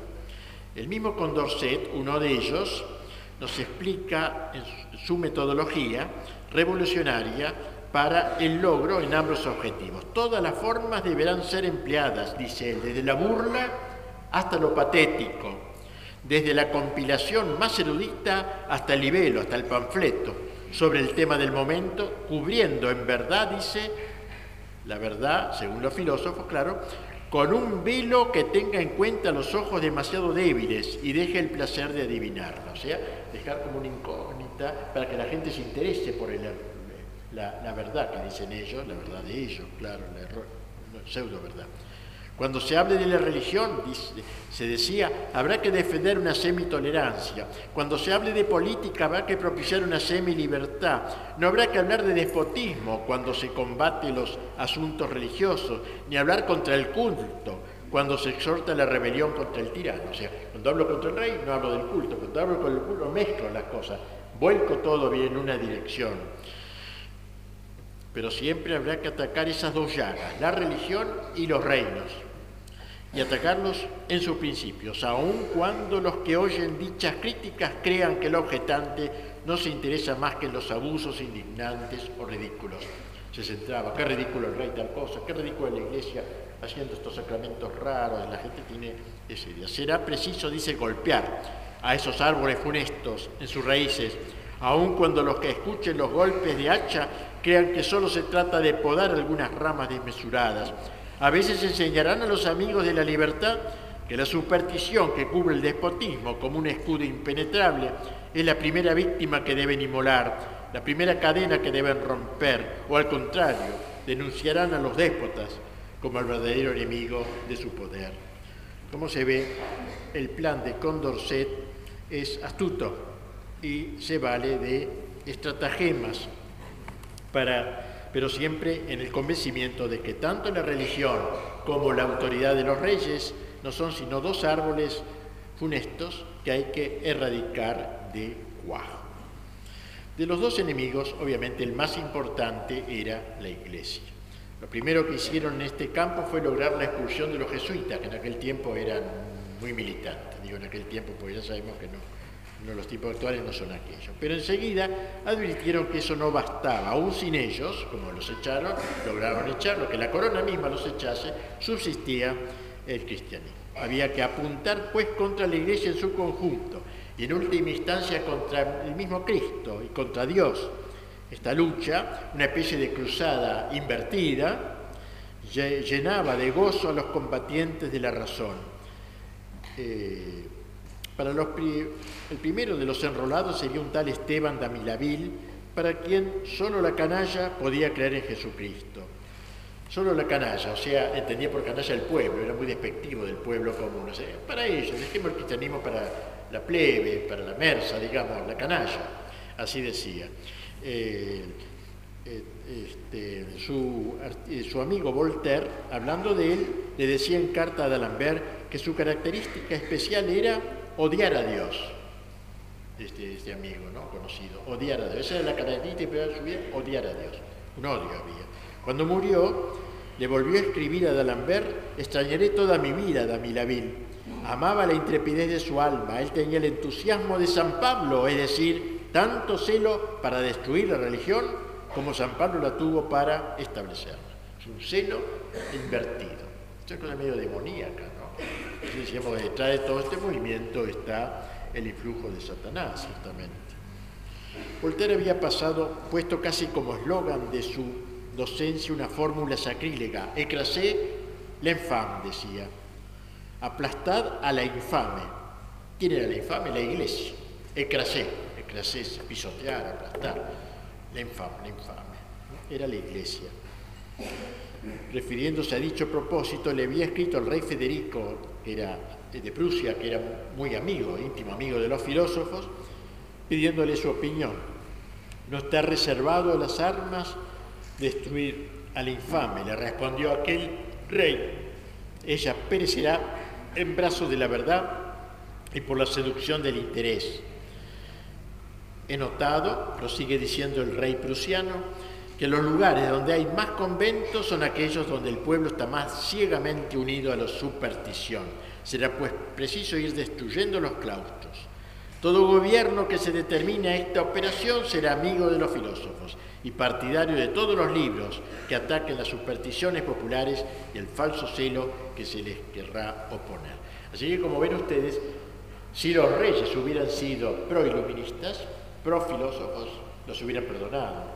Los atacaban en el grado en que favorecían el catolicismo, en que mantenían aquella, aquella especie de cristiandad, ya no, no aparecía la Edad Media, pero algo quedaba de eso. Eso, si el rey se hacía iluminado, entonces lo perdonaban, como, como a Federico de Prusia. A dicha recomendación agregaba el rey un pequeño proyecto que enviaba al patriarca de Ferney, como lo llamaba Voltaire nombre religioso, el patriarca de Ferney. Ferney era una finca que el pensador francés había comprado en el campo y donde pasaría los 18 últimos años de su vida. Usted me preguntará qué hacer con los obispos, le dice. A lo que respondo que no es todavía el tiempo de tocarlos. Hay que comenzar por destruir a los que enardecen al pueblo con el fanatismo. Desde que el pueblo esté enfriado, los obispos se convertirán en mozalbetes, de los que con el correr del tiempo los soberanos dispondrán a su arbitrio. Estos consejos le agradaron a, Voltaire. La idea suya, le dice él, le respondió, de atacar por, por los monjes la superstición cristícola es propia de un gran capitán. Una vez abolidos los monjes, el error quedará de manifiesto ante el desprecio universal. Como ven ustedes, el cristianismo era uno de los blancos elegidos. En ello concordaba Bortel, D'Alembert, Federico II, Diderot y tras ellos el conjunto de los jacobinos. Este era el principal enemigo, la, católica, digamos, la fe católica, la iglesia.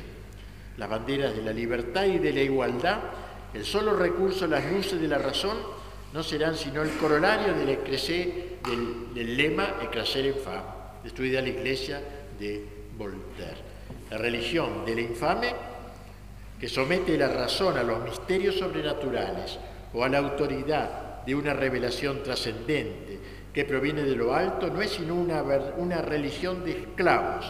Es preciso aniquilarla si se quiere establecer en el trono la libertad y la igualdad razón, libertad y filosofía. Estas palabras, siempre con mayúscula, están sin cesar en los labios y en la pluma de D'Alembert y de Voltaire, al modo de arietes contra el Evangelio y la revelación.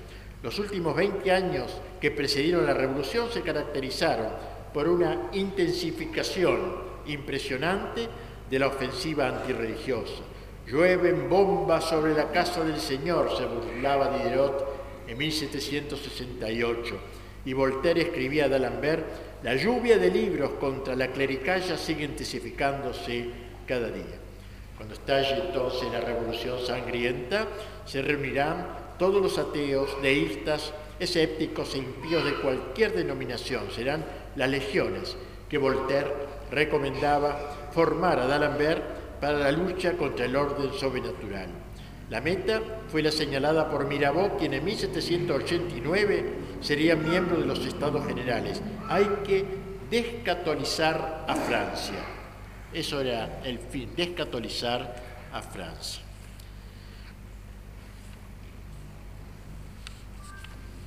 Bien, ahora, ¿cuál fue el método concreto para lograr esto? ¿no? Que es lo que yo quiero en este poquito tiempo este, expresar. ¿Cuál fue el método concreto? El proselitismo de los filósofos apóstoles del nuevo Evangelio fue muy inteligentemente tramado. Ante todo, los salones, lo primero que organizaron. ¿Qué es esto de los salones? Eran puntos de encuentro predilectos, generalmente eran casas de familias nobles, porque también hubo nobleza metida en esto, que quería estar al día, a la paz, ser simpático, ser el tiempo, esto es estúpido que hay en todas las épocas, ¿no? dónde va Vicente, dónde va la gente, que lo que piensa la, la mitad más uno, etc. Bueno, entonces, salones eran sus puntos de encuentro predilectos, sobre todo si se trataba de nobles que habían adherido a la filosofía, porque quedaba bien, como dicen los franceses, quedaba bien ser amigo de los filósofos. No en vano observaba Hipólito Ten que el gran talento de la nobleza consistía solo en savoir vivre, saber vivir, savoir vivre, ¿no? Esto era, ellos querían divertir la vida, pasarla bien, como que dice saber vivir, dice, eh, y su ocupación, la ocupación de, esta gente era recibir y ser recibido, o sea, visitarse, vida social, en salones, salones de la nobleza. Bueno, ellos aprovecharon esta costumbre francesa para hacer de esos salones centros subversivos. Llevado de cabeza primero de esta gente que sería como dirigente luego, con el tiempo. Eso respondía muy particularmente a la afición esta de los franceses, según lo señala el mismo autor. Dice, el francés tiene nativa inclinación a la sociedad, sigue sus exigencias fácilmente y sin molestia. En dichos locales se daba cita a la florinata de la sociedad parisina, los personajes distinguidos de la corte, incluidas las damas más elegantes, los filósofos, poetas y científicos de mayor fama y aquellos abates dieciochescos de peluca empolvada, frases felices, espíritu escéptico y costumbres aseglaradas, al decir del padre García Villolá de su historia, ¿no? O sea, sacerdotes traidores, más, digamos, traidores, eh, sacerdotes mundanos completamente, eh, con peluca empolvada, qué sé yo qué, ¿no? Estos estaban, todos estos se juntaban en los salones. Eh, espíritus fuertes que veían con simpatía y preparaban así la gran revolución. Allí se divulgaban entre sonrisas sobradoras las ideas más avanzadas que la censura oficial no permitía publicar en los libros. Entonces, el, el, boca a oído, boca a oído, directamente entre ellos se hablaba de esto. Ahí se hacía la crítica con inconsciente frivolidad de todo lo tradicional, la religión, la moral, la autoridad. Los que integraban esos grupos se divertían despreocupadamente, cerrando las ventanas para que no oír el trueno de la tempestad que se acercaba, según dice el mismo padre García Villoslada. Eh, ser presentado en uno de esos salones era el modo más seguro para ser recibido en la sociedad de los filósofos.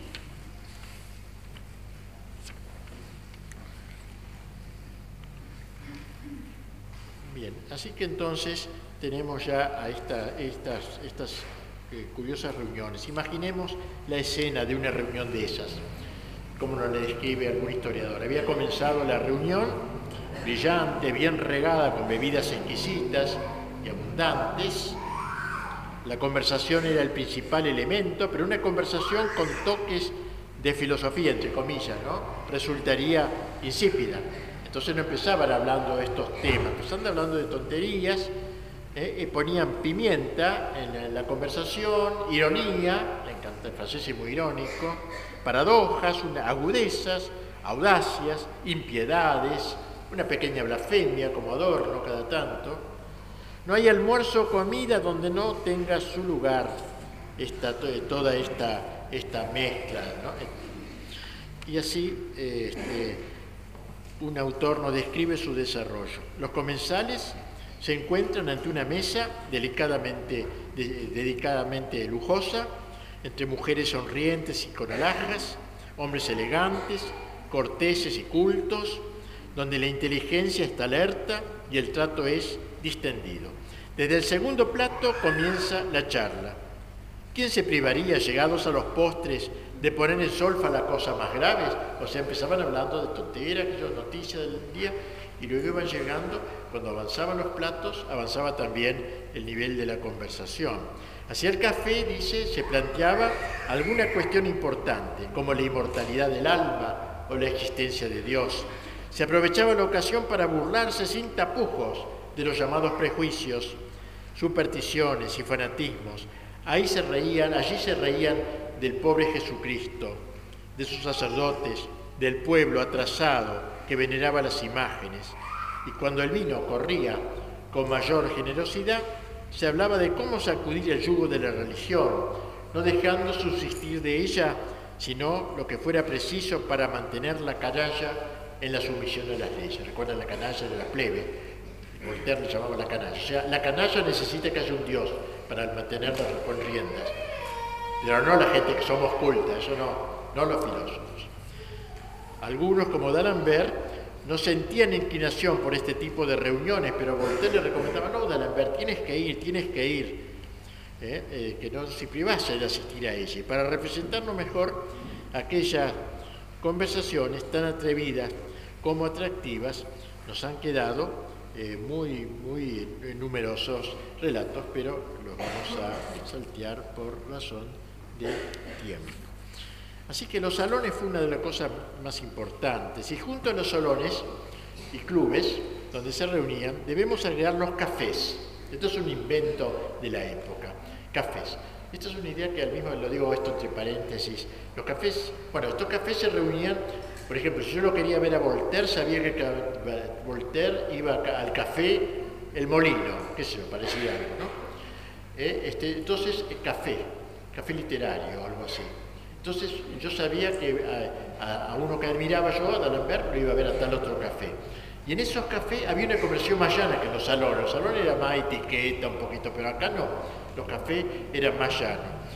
Y digo que yo recomiendo ahora hacer cafés. En Monsanto me he hecho caso varios y varios cafés de los nuestros, amigos nuestros, en donde hay también libros. Yo esto lo, este, por ejemplo, los marxistas lo hacen en Buenos Aires con muy buena, con muy buen éxito. O los izquierdistas. Hay una librería en Buenos Aires, por ejemplo, que tiene, yo lo recomiendo a todos mis amigos eso. Si usted quiere hacer una librería, así.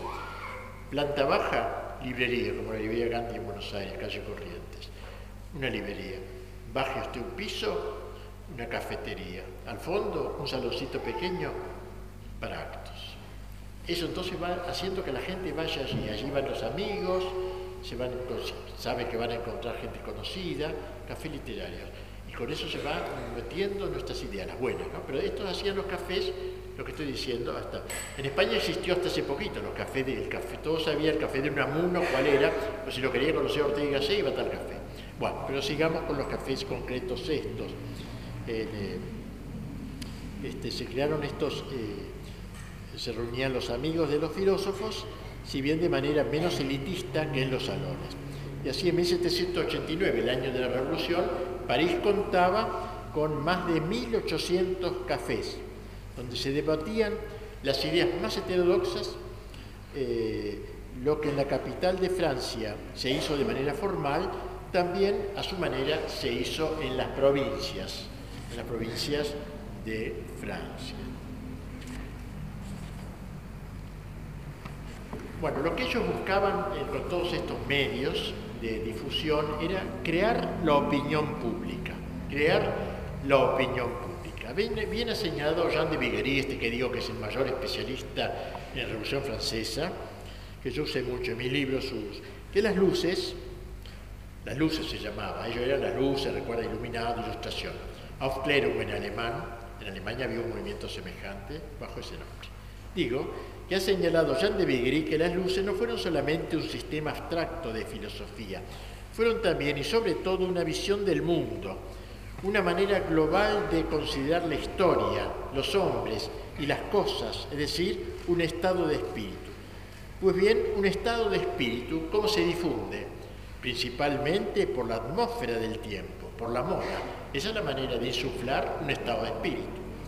Por las conversaciones, por el teatro, si las pequeñas ciudades y las aldeas no tenían salones ni cafés literarios, pasaban por ellas grupos de actores ambulantes representando piezas de teatro, por ejemplo, que vehiculaban las nuevas ideas.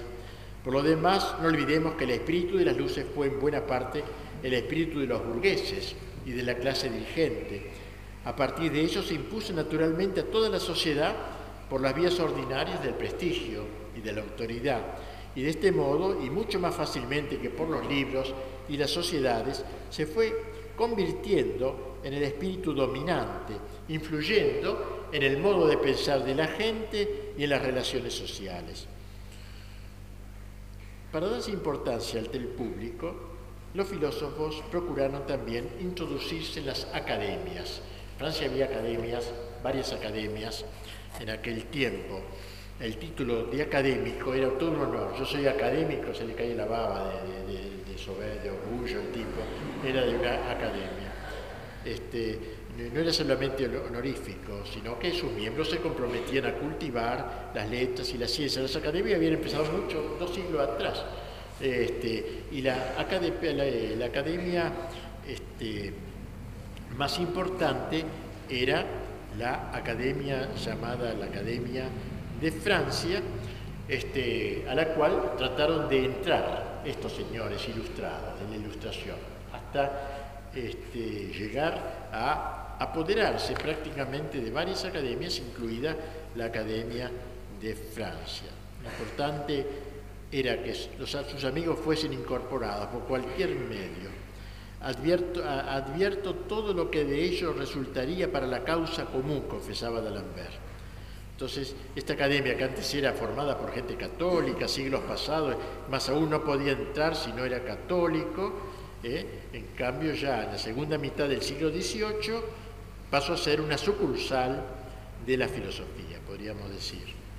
Había empezado Luis XIV esto con buen estilo, nivel intelectual y todo, eh, grande y brillante, pero fue ocupada, o sea, fue otro, otro, otro zarpazo que se dio en la revolución cultural tomar todos esos cargos que daban prestigio, duraba el viejo prestigio que le habían introducido sus fundadores.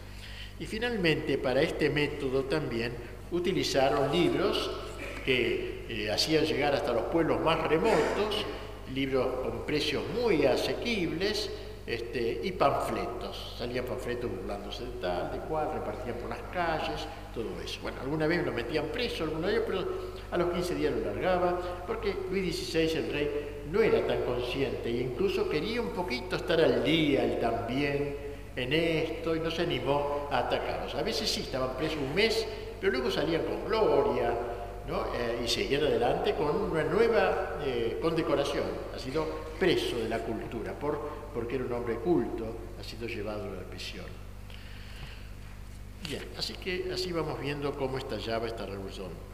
El poder de la prensa entonces. Ningún gobierno se ha dicho más literario que el, de la revolución. Literario, o sea, trabajó la revolución por los escritos, muy importante los escritos. Yo me he convencido escribiendo tantas cosas como he escrito ¿Cómo se puede influir? Voy a contar un cuentito para descansar. Porque una vez vino un señor a verme. Tenía sesenta y pico de años. Yo no sabía quién era, pero no tengo memoria, así que no, era raro para mí no saber quién era. Se me dijo, mire padre, yo voy a sus conferencias, he sido profesor de la UBA, yo cuando tenía 15 años era nacionalista católico. A los 18 años me hice liberal católico, pero liberal. Y luego entré, me recibí, entré en la UBA profesor 30, 40 años enseñando ciencias políticas, hasta que leí su libro de la cristiandad. No estoy haciendo propaganda ni marketing, es un ejemplo. Su libro de la cristiandad. Y me pregunté, ¿es posible que yo haya vivido tantos años de mi vida equivocado? Me lo repitió mil veces, pero padre, ¿cómo puede ser? ¿Cómo puede ser que yo haya estado tan equivocado? Había enseñado otra, una otra cosa quedé impresionado. Digo, un libro que puede convertir una... Generalmente a esa edad uno no cambia, es muy difícil cambiar los 60 años, de una vida hecha ya. Este tipo, por eso digo, a veces es, más, es muy importante la. Esto lo entendieron bien, eso, el poder de la prensa. Como dije, ningún gobierno más literario, literario en el sentido que, o ningún pregobierno, todavía estamos en la preparación de la revolución más literaria. Lo que se escribió durante la revolución cultural se convertiría luego en texto de las leyes. Lo prepararon despacito, esas serían las futuras leyes que iban a imperar en Francia. Fue entonces cuando se calificó a la prensa por primera vez de cuarto poder, una fórmula que hoy se mucho, ¿no? Está el poder ejecutivo, legislativo y judicial, y el cuarto poder es la prensa porque cambia el modo de pensar de la gente. Esto lo entendió muy bien Gramsci, ¿no? La revolución cultural debía pasar por la prensa. Ahora, digamos, pasa por la historia, en buena parte. El ganchismo pasa por la historia, me parece. O sea, tergiversar la historia. Que los malos pasan a ser buenos, los buenos malos, o los buenos se les ve llenos de defectos, de pecas, de toda clase de cosas. Si es Mozart, qué sé yo, que un homosexual, cualquier cosa, con tal de destruir todos los arquetipos, todos los modelos, yo creo que en este momento la Revolución Cultural tiene su predilección en la historia, por eso lo estoy estudiando historia, preocúpense con un motivo también no solo de formación doctrinaria, sino de defensa de nuestra fe católica conculcada, aprendiendo la buena historia. Necker, que fue ministro de Economía de Luis XVI, pudo decir, ha surgido una autoridad que no existía hace dos siglos y con la que había que contar la autoridad de la opinión pública. ¿Eh? Esto no existía antes, en la época de Luis XIV, que yo, no existía. Ahora esto sí hay. Ahora la opinión pública que pesa sobre los gobiernos, ¿no? y pesa pudiendo cambiar a veces la orientación del gobierno. Otro autor de la Rivière dice, quien manda no es el rey, sino la opinión pública. Había logrado eso de ello. Asumió así el trono de la política un nuevo monarca, la opinión pública, camino a la total uniformación del pensamiento. Fue la primera guillotina, podríamos decir, la guillotina de papel. De un cabo al otro del reino se usaban los mismos conceptos, las mismas palabras. Lo peor fue que dicha campaña mediática, abrumadora como pocas veces en la historia, no halló la resistencia condigna, no, eh, no encontró una apologética apropiada en el campo católico y tampoco en el campo político. Esto es una gran deficiencia del tiempo y que hay que señalar también. Yo después lo señalo más largamente, pero ahora solamente eh, lo insinúo. Eh, eh, una obra importantísima en esta revolución cultural es la llamada enciclopedia. Todo comenzó en 1743 por una iniciativa proveniente del mejor editor del reino de Francia, André Le Breton. La idea original de este hombre, o sea, 50 años antes de la revolución, la idea original de este hombre no tiene nada que ver con, con los revolucionarios, fue una idea, una simple traducción de una obra de origen inglés llamada Ciclopedia, no enciclopedia, sino Ciclopedia, o Diccionario Universal de Artes y Ciencias, que en 1728 había editado un señor, Chambers, en Londres. Era la moda de la época, las enciclopedias gustaban mucho en ese tiempo.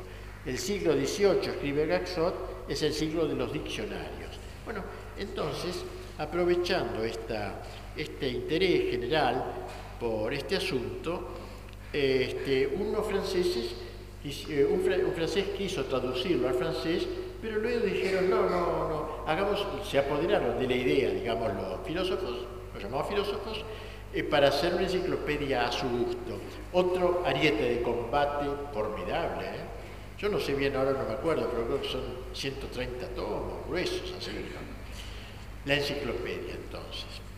Desde el comienzo, la enciclopedia fue anunciada como debiendo formar el conjunto, el tesoro más completo de todos los conocimientos humanos. Ahí va a estar todo.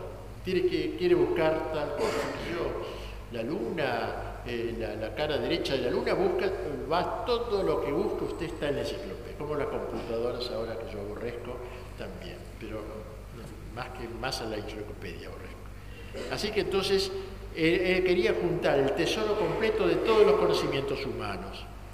Si bien privilegiaría las ciencias exactas y naturales, así como las técnicas, se proponía también dar un lugar a la religión, la teología, la historia, la geografía, la astronomía, el comercio, en fin, todo lo que puede ser objeto de una ciencia, incursionando asimismo en la poesía, la elocuencia, la gramática, la pintura, la arquitectura, las manufacturas, todo lo que es objeto de las artes útiles y agradables. Nada dejaba de encontrarse en esta obra, estaba todo, estaba todo.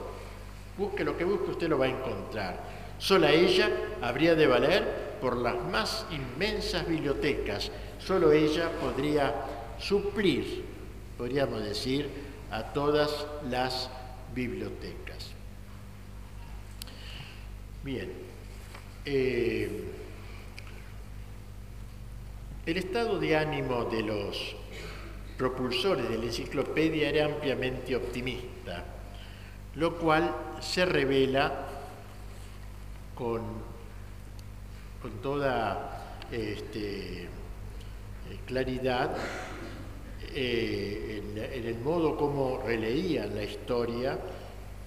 Se trataba de esclarecer a la humanidad sumergida hasta entonces en las tinieblas de la ignorancia, eh, de pasar de la noche, signada por la falta de conocimiento y por la superstición, a las luces, los resplandores de la razón y de la ciencia. Así se nos muestra aquella, inmensa obra del discurso preliminar que lo escribió D'Alembert. Colaboraron allí todos los, eh, eh, todos los filósofos, pero también colaboraron, eh, colaboraron también allí personas que eran católicas, buscaban sacerdotes, porque la obra no era tonta, no era decir Dios, pues Dios es un infame, ta, ta, ta, no, no, no. Por ejemplo, trataban el tema de Dios bien, lo trataban bien, pero eh, eh, luego remitían a referencias que lo dejaban a Dios como la mona.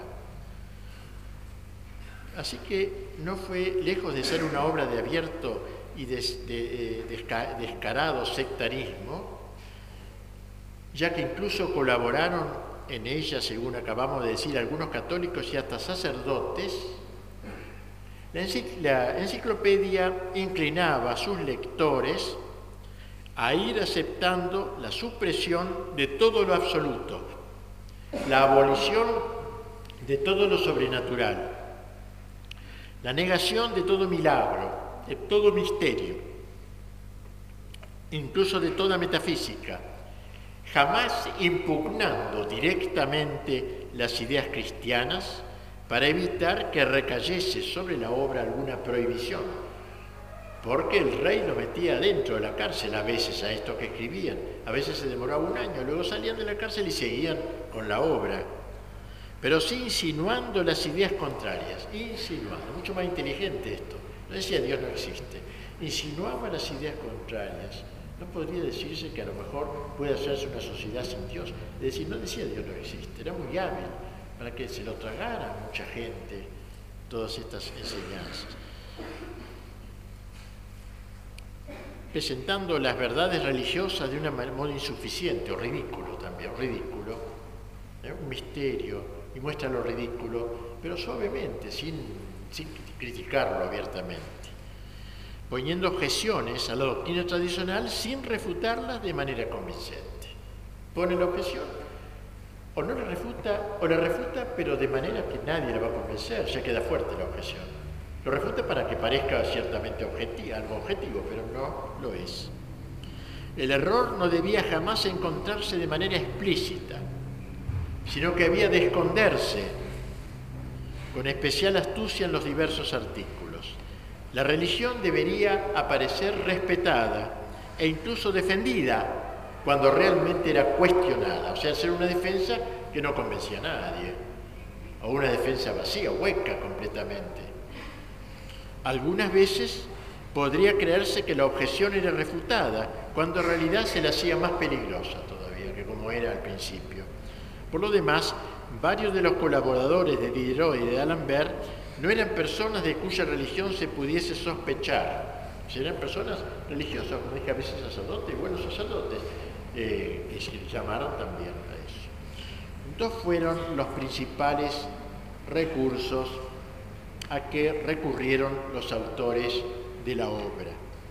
El primero fue el arte de insinuar el error o la impiedad en artículos donde naturalmente eso no podía esperarse, de ninguna manera podía esperarse una cosa semejante. Por ejemplo, en la narración de hechos históricos, en problemas de química, eh, física o geografía, al parecer tan alejados de los temas trascendentes. El segundo era el arte de los envíos a otros temas. Por ejemplo, remitían al lector a otros artículos completamente diversos. Acababan el tratamiento del tema, según la letra del diccionario, y al acabar decía Confert, mire usted tal cosa. Y ahí liquidaban lo que decían antes, ¿eh? con remitos, digamos, que hacían los confer que se dice en latín, que se pone a pie de página, confer, tal tema, tal título. Eh, para ello bastaba poner al fin del artículo, entonces tratado religiosamente, un confer artículo prejuicio. O sea, se había tratado de algo religioso y se ponía mire prejuicio. En el prejuicio decía que las cosas religiosas muchas veces eran prejuicios, etc. O sea, borraba con el codo lo que había dicho con la mano. Este, o, superstición, dice, miren, superstición, o miren, fanatismo. Y ahí daban con todo. ¿eh? Este, allí se eh, matizaba lo anteriormente dicho, lo digo irónicamente, no se matizaba, pero matices era destructor de lo que se había dicho. Cuando se trataba de la existencia de Dios, por ejemplo, de la libertad, de la espiritualidad del alma, se lo hacía de manera más o menos aceptable para un católico, pero las ulteriores referencias a los artículos demostración o corrupción borraban lo que previamente se había escrito. En el artículo Dios, por ejemplo, uno leía, tomaba Dios y veía las cinco pruebas de Santo Tomás, por ejemplo, para probar la existencia de Dios. Ideas sanas, y la demostración filosófica de su existencia. Pero al terminar el artículo, el lector era invitado a ir a otro artículo cerquita, porque estaba cerca de Dios, demostración, se llamaba el artículo, y allí desaparece lo que se había encontrado en las anteriores pruebas. En ese lugar se dice que todas las demostraciones directas suponen la idea de infinito y que esta idea no es muy clara ni para los físicos ni para los metafísicos, lo que echa por tierra toda la confianza que el lector había atribuido a las pruebas anteriormente dadas de la existencia de Dios. Como ven, es una cosa muy hábil realmente, muy inteligente. Si el lector va a los artículos enciclopedia o epicureísmo, en el uno se le dirá que no hay ningún ser en la naturaleza que se pueda llamar primero o último. O sea, no hay un creador ni último, que un juez. No hay ningún, no hay nada. Y una máquina infinita tomará el lugar de la divinidad. En vez de hablar de Dios, habla de una máquina infinita. En el otro artículo, el átomo en otro artículo, el átomo ocupará el lugar de Dios. Será, dice, la primera causa de todo, porque todo es y por lo tanto todo es activo, es lo único inalterable, lo único eterno, lo único inmutable. Bien, así entonces se fue eh, preparando este libro tan, tan importante que tanto influyó en los prolegómenos de la Revolución. Como puede verse, se prefirió la labor de Zapa a la confrontación descubierta para eludir la censura oficial. Así con eso entonces iba pasando. A veces se demoraba, como digo, un año un libro, pero luego se retomaba un, tomo y otro y otro hasta que sacaron todos los tomos. Este, D'Alembert se refirió a esta especie de semiataques, como lo llamaba, semiataques. No era ataque frontal, Dios no existe, no, no, semiataques. Semiataques, esta clase de guerra sorda que resulta ser la más prudente, dice él, cuando se vive en vastas regiones en las que domina el error. Pero el anticristianismo de la enciclopedia aparece en cada página. Hubiera sido interesante, pero no tenemos tiempo, de tomar algún artículo y leerlo completo de, de esta enciclopedia. Bueno, esto sería lo que quería decir de la revolución cultural. Como ven, fue tan importante para la revolución sangrienta. Fue el preludio como dice el mismo Gramsci, que nombré antes, cuando Napoleón con sus tropas invadió este, Europa y llegó hasta Rusia por y a España por el otro, dice, delante de los ejércitos de Napoleón, de la bayoneta del ejército de Napoleón, iban multitud de opúsculos, de folletos y de Voltaire y burlas, etcétera, que prepararon el campo eh, a, la destrucción de esos países y le permitieron a Napoleón, decimos nosotros, ¿no? y le permitieron a Napoleón el entrar. Sabe usted que Napoleón, yo por lo menos pensé que a alguno no le gusta esta idea, pero Napoleón llevó, eh, eh, llevó el ideario revolucionario, él parecía un emperador que no tenía nada que ver con la democracia, el liberalismo, etc., pero en el fondo él dijo en cierta ocasión, yo soy la revolución. Así como Luis XIV decía, yo soy el Estado, soy yo, él decía, la revolución soy yo. Él encarnaba, quería encarnar, aunque bajo la forma imperial, quería encargar, encarnar el ideario de la revolución, que con sus tropas expandió por toda España incluida, y llevó al desastre Fernando VII, etc. Y, puso de rey de España a, llamado Pepe Botella, ¿saben ustedes? Porque tenía fama de tomista en otro sentido, ¿no es cierto? Parece que no era así, pobre, le, le, hicieron esa fama, pero era rey nuestro. Pepe Botella fue rey de, todo el, continente, de toda Hispanoamérica, por dos o tres años fue nuestro presidente, nuestro... Eh, bueno, el ideario de la Revolución Francesa entró en España fuertemente con los ejércitos napoleónicos, hasta entró también la, la vehemencia, ¿no? porque destruían iglesias, etcétera, yo me acuerdo que visitando España, a veces una guía o guía decía, ¿por qué está rota esa imagen?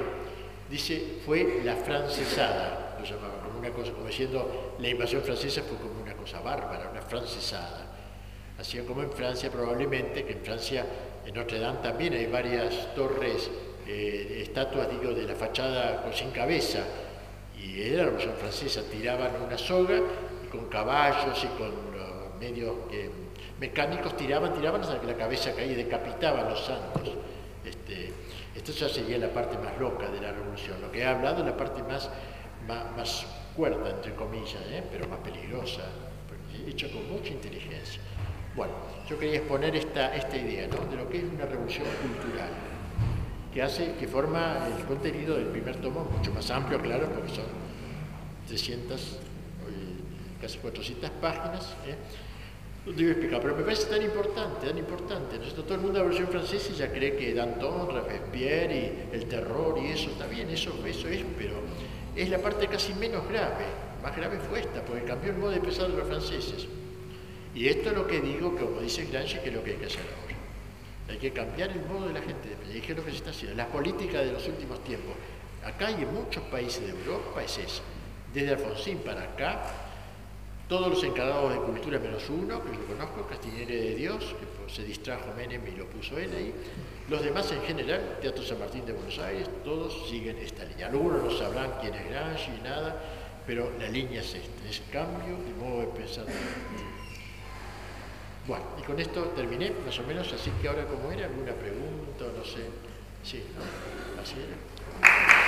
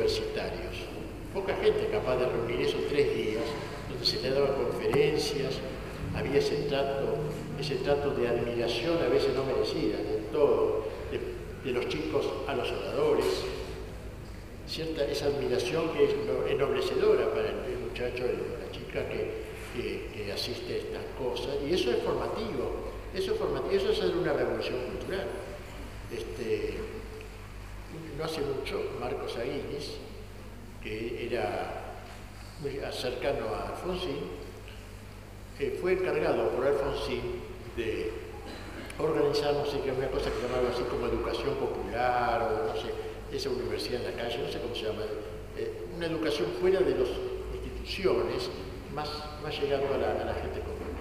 Entonces le pidió a un conocido mío que le hiciera un video sobre ese tema. Entonces este muchacho, que me lo cuenta a mí, le preguntan, pero dígame qué finalidad tiene, porque así yo puedo imaginar el, video. Le contesto, mire, nosotros, hablando del gobierno, tenemos ocupada la educación general, o sea, toda la educación oficial. Lo único que nos escapa son pequeños grupos de jóvenes que se reúnen en casas de familia, generalmente bajo la dirección de un sacerdote o de un laico culto, no sé qué, lenguaje avanzado, eso es el peligro, lo que nos queda por eliminar. Claro que es muy difícil eliminar por una cosa privada, una casa de familia, pero yo digo, esto nos dice la conveniencia de formar grupos, grupos de jóvenes sobre todo, por alguno que sepa más, ¿eh? y, crear como islotes de resistencia. Eso yo creo que hasta que un día se pueda, lo mejor, si Dios quiere, que esos islotes se hagan archipiélagos se junten todos los islotes, ese archipiélago es un conjunto de islas, llegar a una especie de archipiélago eh, que pueda ser fuerte. Yo estando por Europa, varias veces que he estado, España recorrí 20 o 30 ciudades dando conferencias y cosas, me impresionaba muchísimo que no, que no hubiera jóvenes en la conferencia. Había todos mayores de 50 años, no podía creer. Hasta que encontré en Salamanca un grupito de, estaba hablando un amigo mío que iba conmigo, eh, era de atardecer, yo ya lo conozco muchos amigos, sé lo que iba a decir un argentino, Antonio Caponete, que iba conmigo. Bueno, entonces yo salí del salón y me fui a pasear por Salamanca de noche, que es un espectáculo fantástico. Cuando vuelvo, me extrañaba, porque en esa conferencia había 10 chicos de 20 años. Yo nunca había visto ningún joven, ni él, para, ni para él ni para mí. Los temas que tratábamos no eran temas astrusos, eran temas de, Eh, entonces, este, después de eso, nos sentamos a cenar. Yo me sentí junto al que dirigía ese grupo, para ver quiénes eran estos marcianos. Es rarísimo que le interese algún tema cultural. La respuesta que me dio fue siniestra, fue terrible, más triste que ver a esos chicos. Mire, padre, estos muchachos son de una barra brava, de otro nombre tiene en España, pero la idea esa.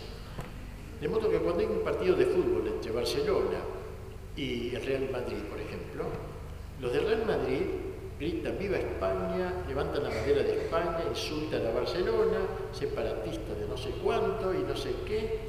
Yo entonces, lo, es cosa que está prohibida en España, decir viva España, levantar la bandera de España. he visto en las paredes de España, España igual P, ¿no? Es así, escrita grandes letreros, sí, autoinsulta como nación. Bueno, decir eso entonces en un acto público, gritar eso, era subversivo, vamos a decir entre comillas, ¿no? ¿Qué hago yo? Dice, los tomo a estos chicos por decir cordón umbilical de patriotismo instintivo mínimo para llevarlos al patriotismo integral y al catolicismo. Y digo, ¿cómo, ¿cómo hacía eso? Y los reúno cada 15 días y les hablo. Les hablo 15 minutos, que es la capacidad mental de escuchar que tienen estos chicos. No, le digo, no exageres, si esto estuvieron yo a la conferencia. No, para usted porque se, se salió. Pero a los 15 minutos estar hablando con estos se levantaron al baño a saber porque no podían fumar un cigarrillo no aguantábamos más. No hay capacidad mental. Yo pensé, este, esto es el resultado de un millón de muertos y de todos los movimientos de juventudes que ha habido en España, me quedé nada. En cambio, en Argentina, eso se lo. Estuve en Roma hace poco. Un intelectual me, invitó a hablar a un grupo de 15 universitarios. Sobre, le hablé de la teología de la historia, que me gusta. Este, y después lo conté lo de Argentina, y no lo puede ser. Aquí esto es impensable en Argentina. Digo, en, Italia. Y lo mismo me decía en España, es impensable. O sea que es una cosa interesante en nuestra patria yo digo, pequeños grupos de formación más permanentes, semanales quincenales. Después, estos congresos de tres, cuatro días. Bueno, no hay instituciones, pero eso va a suplir de alguna manera. Eso no es una opinión mía, pero puedo estar equivocado, no se la digo. ¿Alguna otra pregunta?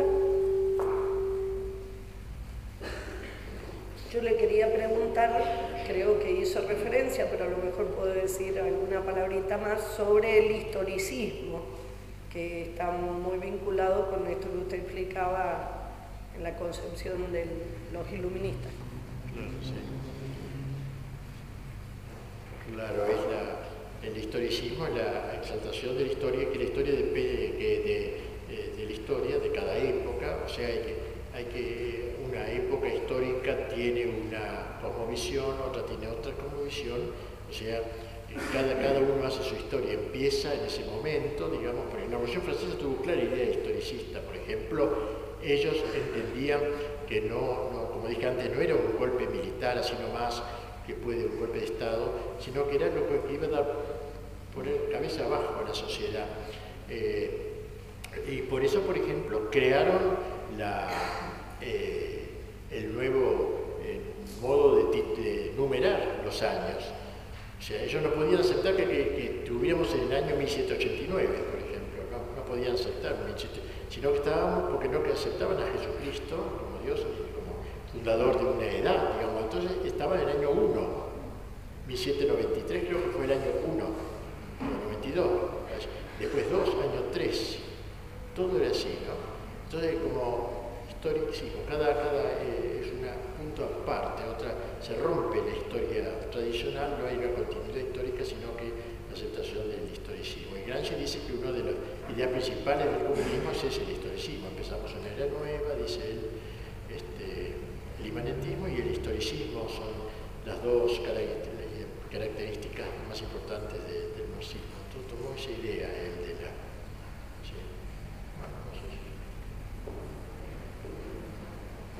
sería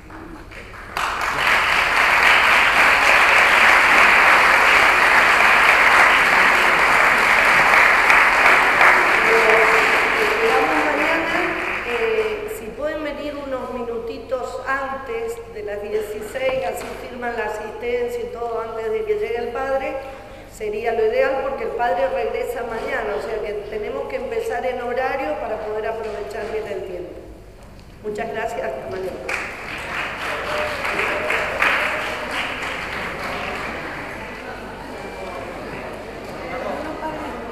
¿Cuál era el libro que tenía recién?